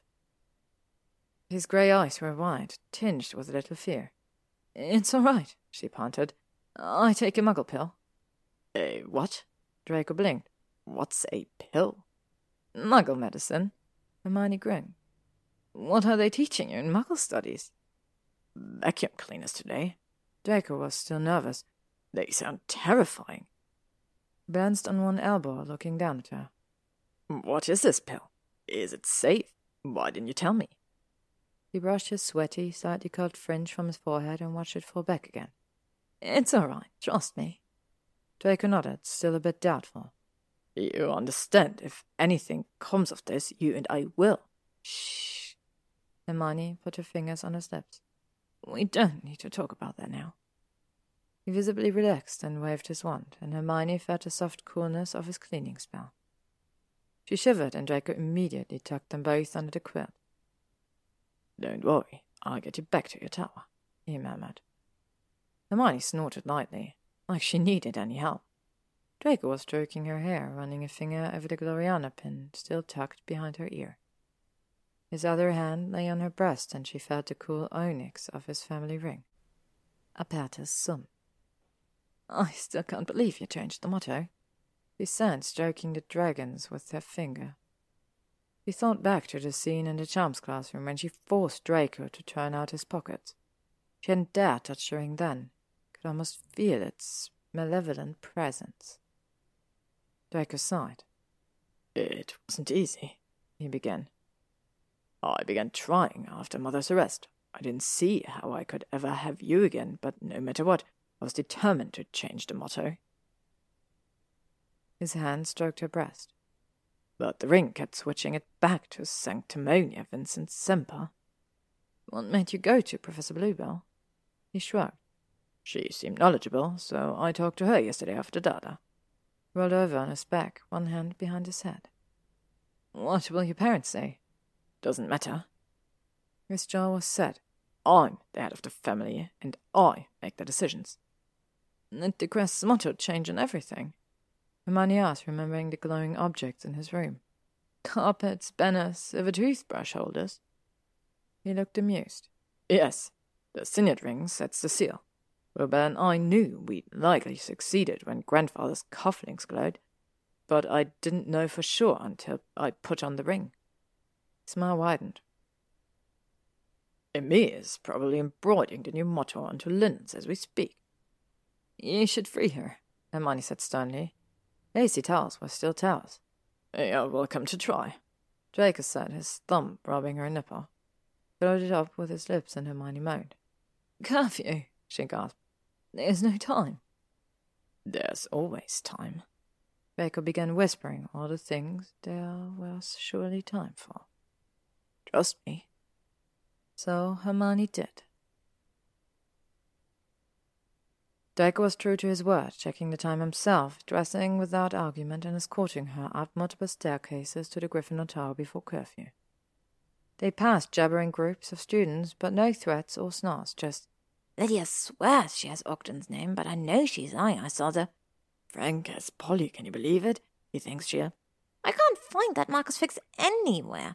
Do you think he'd like knitted snowman socks? Draco sneered at the chatter, but Hermione was only relieved although Neville was likely to take a dim view at being used in such a way. Oh well, that's a Parkinson problem. With ten minutes left before curfew, they stood in the corridor out of earshot of the fat lady, discussing possible weekend plans since Chateau de Malfoy was out of the question. You packed that little pink bag anyway, Draco ordered. Tell Ginevra you'll be spending the weekend in the dungeons. I can't, Hermione said. I promised I'd have dinner on Saturday with her and the Harpies. She grinned. I think they'd rather have you, though. Not a chance. His finger traced her throat. Very well. I'll release you Saturday night, but come back to me afterwards. He gave her that open look. Please. All right, Hermione said, resigned to total scandal. You are truly corrupting influence. Draco just chuckled and twined one of her rampant curls around his finger. Oh, my sweet innocent Hermione, he murmured. His breath was hot in her ear. I haven't even begun to corrupt you yet. Chapter 79 Epilogue Five Things Hermione woke bathed in sunshine. Draco's high-ceilinged bedroom at the Chateau de Malfoy was five times as large as his rooms at Hogwarts, but very similar, with the same blue velvet curtains with golden fleur-de-lis and the colorfully painted furniture. But this room's main window overlooked expansive grounds dotted with statues and fountains, with vineyards in the distance. The carved wooden desk held his glass Patronus ball on its delicate silver stand. With utmost caution, Hermione sat up, blinking in the morning light. The long lump beside her, hidden beneath the cream silk coverlet, didn't move. Thank Merlin. He reached out an arm and pulled her beaded back off the nightstand along with her wand muttered spell, and she'd summoned her loop notebook and pen. With any luck, she'd have time to record her thoughts and plan her day. Hermione flipped to a fresh page and touched ink to paper. It was important to keep a disciplined mind. Her thoughts refused to comply, however. Instead, they roamed freely over the weeks at Hogwarts since Narcissa's trial. Pansy had proven very creative at distracting the student body from Draco's perceived villainy. When the school had settled down a bit in December, when Draco started getting threats again, everybody's secret gift scroll suddenly vanished. Ernie and his prefects tried to recreate the gift list, but of course half the students lied about their drawn names, which created more chaos. Squeaky mice thrived on the uproar, and Hermione darkly suspected that Lila, with Pansy's encouragement, was happily making things worse. Percival wore his transformed Potter Stinks badge for an entire day before noticing it read, Do your homework. He complained to Draco, who spent most of Friday night in his room working to change it back. Hermione watched from his bed, where she was reading Vasil's Curses of Home and Hearth book while wearing a small lacy thing and trying not to look smug. The next day, Hermione secretly taught the switching spell to Lila, who chummed the badge to flash phrases like, Eat your veggies and write your mother, and Hermione's favorite, Potter's cute. With all the gift scrolls vanished, Ernie begged Hermione to help him cast the spell again. Hermione airily refused, proposing a nice trivia tournament to take everyone's mind off things. So the head boy recast the spell himself, adding all his prefect's suggestions, and the charm collapsed under the weight of its many amendments and assigned everyone the same name Marcus Fix. The student body revolted, and the controversy dragged on until McGonagall herself took a hand a week before the holiday feast, casting an efficient spell that assigned each student a name and prevented any swapping. Hermione drew Ernie's name and wrapped up a stack of books on effective leadership and his very own life organization optimization plan. At the holiday feast, Draco presented Lavender with a pair of socks with Theo's face in a little heart, charmed to show Theo blowing kisses. Lavender put on the socks right there at the Gryffindor table and shortened her skirt to display them, and Hermione couldn't hide her grin at Theo's outraged expression. Luna gave Draco with a hand-painted model of the Malfoy meditation retreat, complete with a tiny fountain of renewal trickling minute drops of water. Draco managed a pained smile and a quiet thank you, but Hermione thought it was lovely and set it up in his bedroom at Hogwarts. Luna's model certainly was better than Hermione's own gift, a book on decorum titled To Be Truly a Lady from Justin Finch Fletchley. Hermione glared down at the book, curbing her desire to incendio it. Bloody hypocrite with his grassy makeout space and bottle of Siren Scotch. She ended up reading the book over the holidays and owning Justin six feet of parchment with her notes and annotations. You stick with him, she told Brownie as she tied the heavy scroll to his neck. Don't leave until he's read every word. The morning after the holiday feast, Hermione and Draco prepared to board the Hogwarts Express in a tense mood. Squeaky Mice were running amok on the platform, each wearing one of her Hermione's knit caps. Draco looked a little sour at the sight of Ernie wearing a matching black cap with a big yellow pom-pom. Hermione asked sweetly if Draco would like his own silver and green cap. Certainly, Bloom and Pratt seemed to enjoy theirs, and Draco's ear did look a bit pink. Draco just gave her a haughty sneer. He and Hermione were both sleep deprived, and not in a good way. Draco had finally realized the night before that Hermione hadn't been glamouring her mudblood scars. They had truly faded, with only faint silvery letters remaining. He demanded an immediate explanation, and then promptly exploded, ranting about the dangers of brewing experimental potions and testing them on oneself with only a witless painting to help. Then he dragged her off to the infirmary and woke up Madame Pomfrey. The matron gave Hermione an antidote for aconite poisoning, although Hermione insisted her pupils weren't dilated and she was only sweating from her sprint from the Slytherin dungeons. Draco then broke Hermione's wards around the potions app and laid into Snape, who merrily raised a painted eyebrow. The portrait had a few choice things to say about Draco, leaving a dangerous witch to her own devices while he ran off acting like a bloody Gryffindor.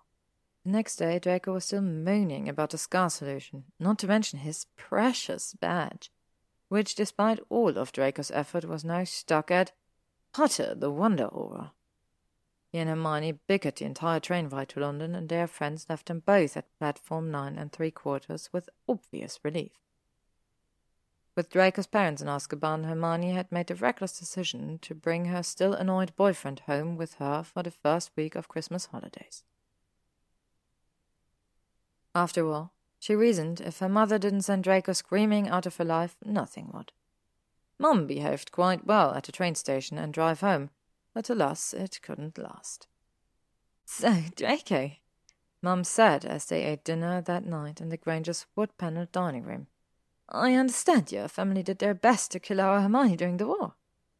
Draco blinked and set down his fork. Yes, I'm afraid so. They weren't very competent about it, Mum observed with a sip of her wine. No, Draco admitted. I was a shit Death Eater myself. Dad barked a laugh, but Mum looked disapproving. So I've heard. Cursed necklace, poisoned wine. Shockingly inefficient. Yes, well, you see, my heart wasn't exactly in it, Draco said apologetically. Hermione rolled her eyes. Honestly, Mom, we should all be grateful that it wasn't.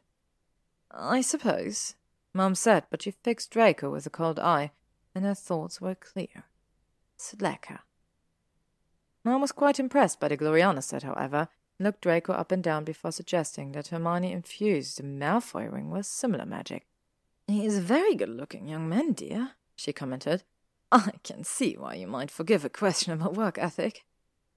To Draco's surprise, Hermione insisted on telling Mum and Dad all about her adventures at school.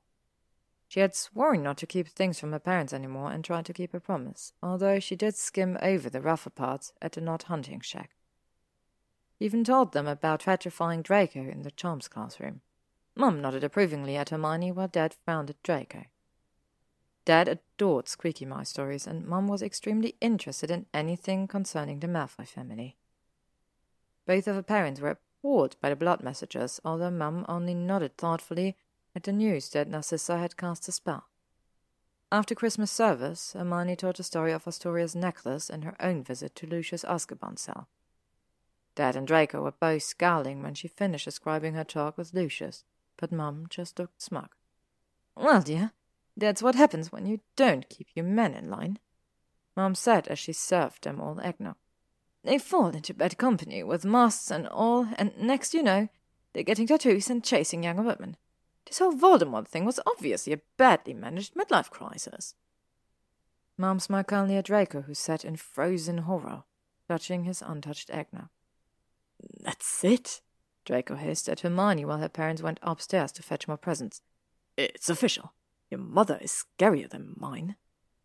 Draco practically ran from the house to Azkaban Christmas afternoon to visit Narcissa, while Hermione went to the Burrow. On New Year's Eve, they attended Harry's party at 12 Grimmauld Place. Harry and Ginny circled each other all evening, but shared a passionate kiss as the clock told midnight. Then Ginny danced off with those annoying harpy friends of hers who would not stop oogling Draco. Hermione checked in with Harry, who said with a smile, She'll come back.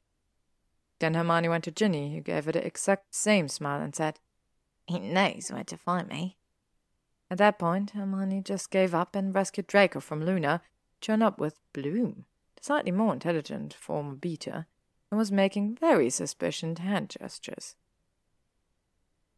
Ron and Draco later met by accident at the drawing room's makeshift bar and traded nods and paint smart. Hermione and Draco stayed at the Leaky Cauldron that night, and the next morning took the Inkpot portkey to the Chateau de Malfoy in southern France. The chateau lived up to all Draco's promises.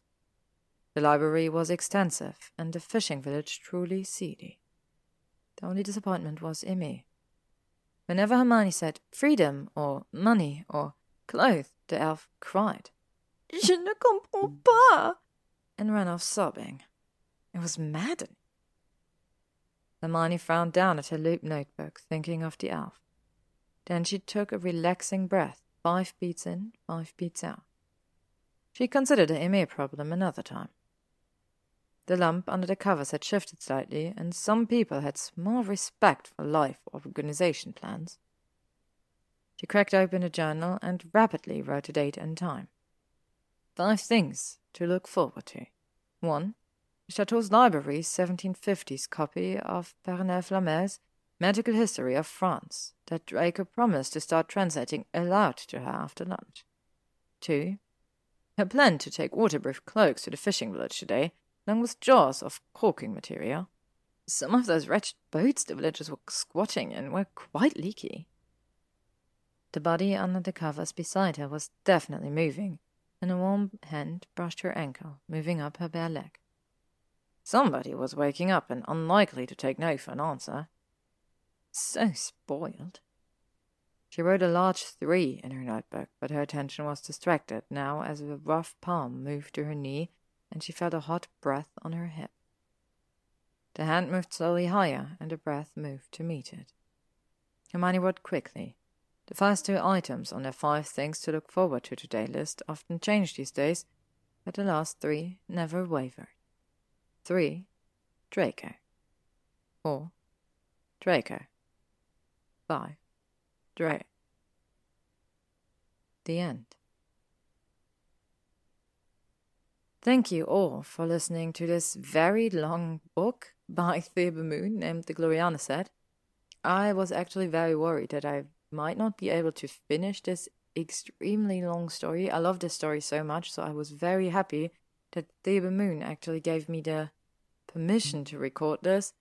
But it was a quite intimidating piece of work. But I'm very thankful for everyone who stuck with me throughout these recordings and this book and made it until the end. I hope you enjoyed it as much as I did, and I hope that I will see you in my next recording.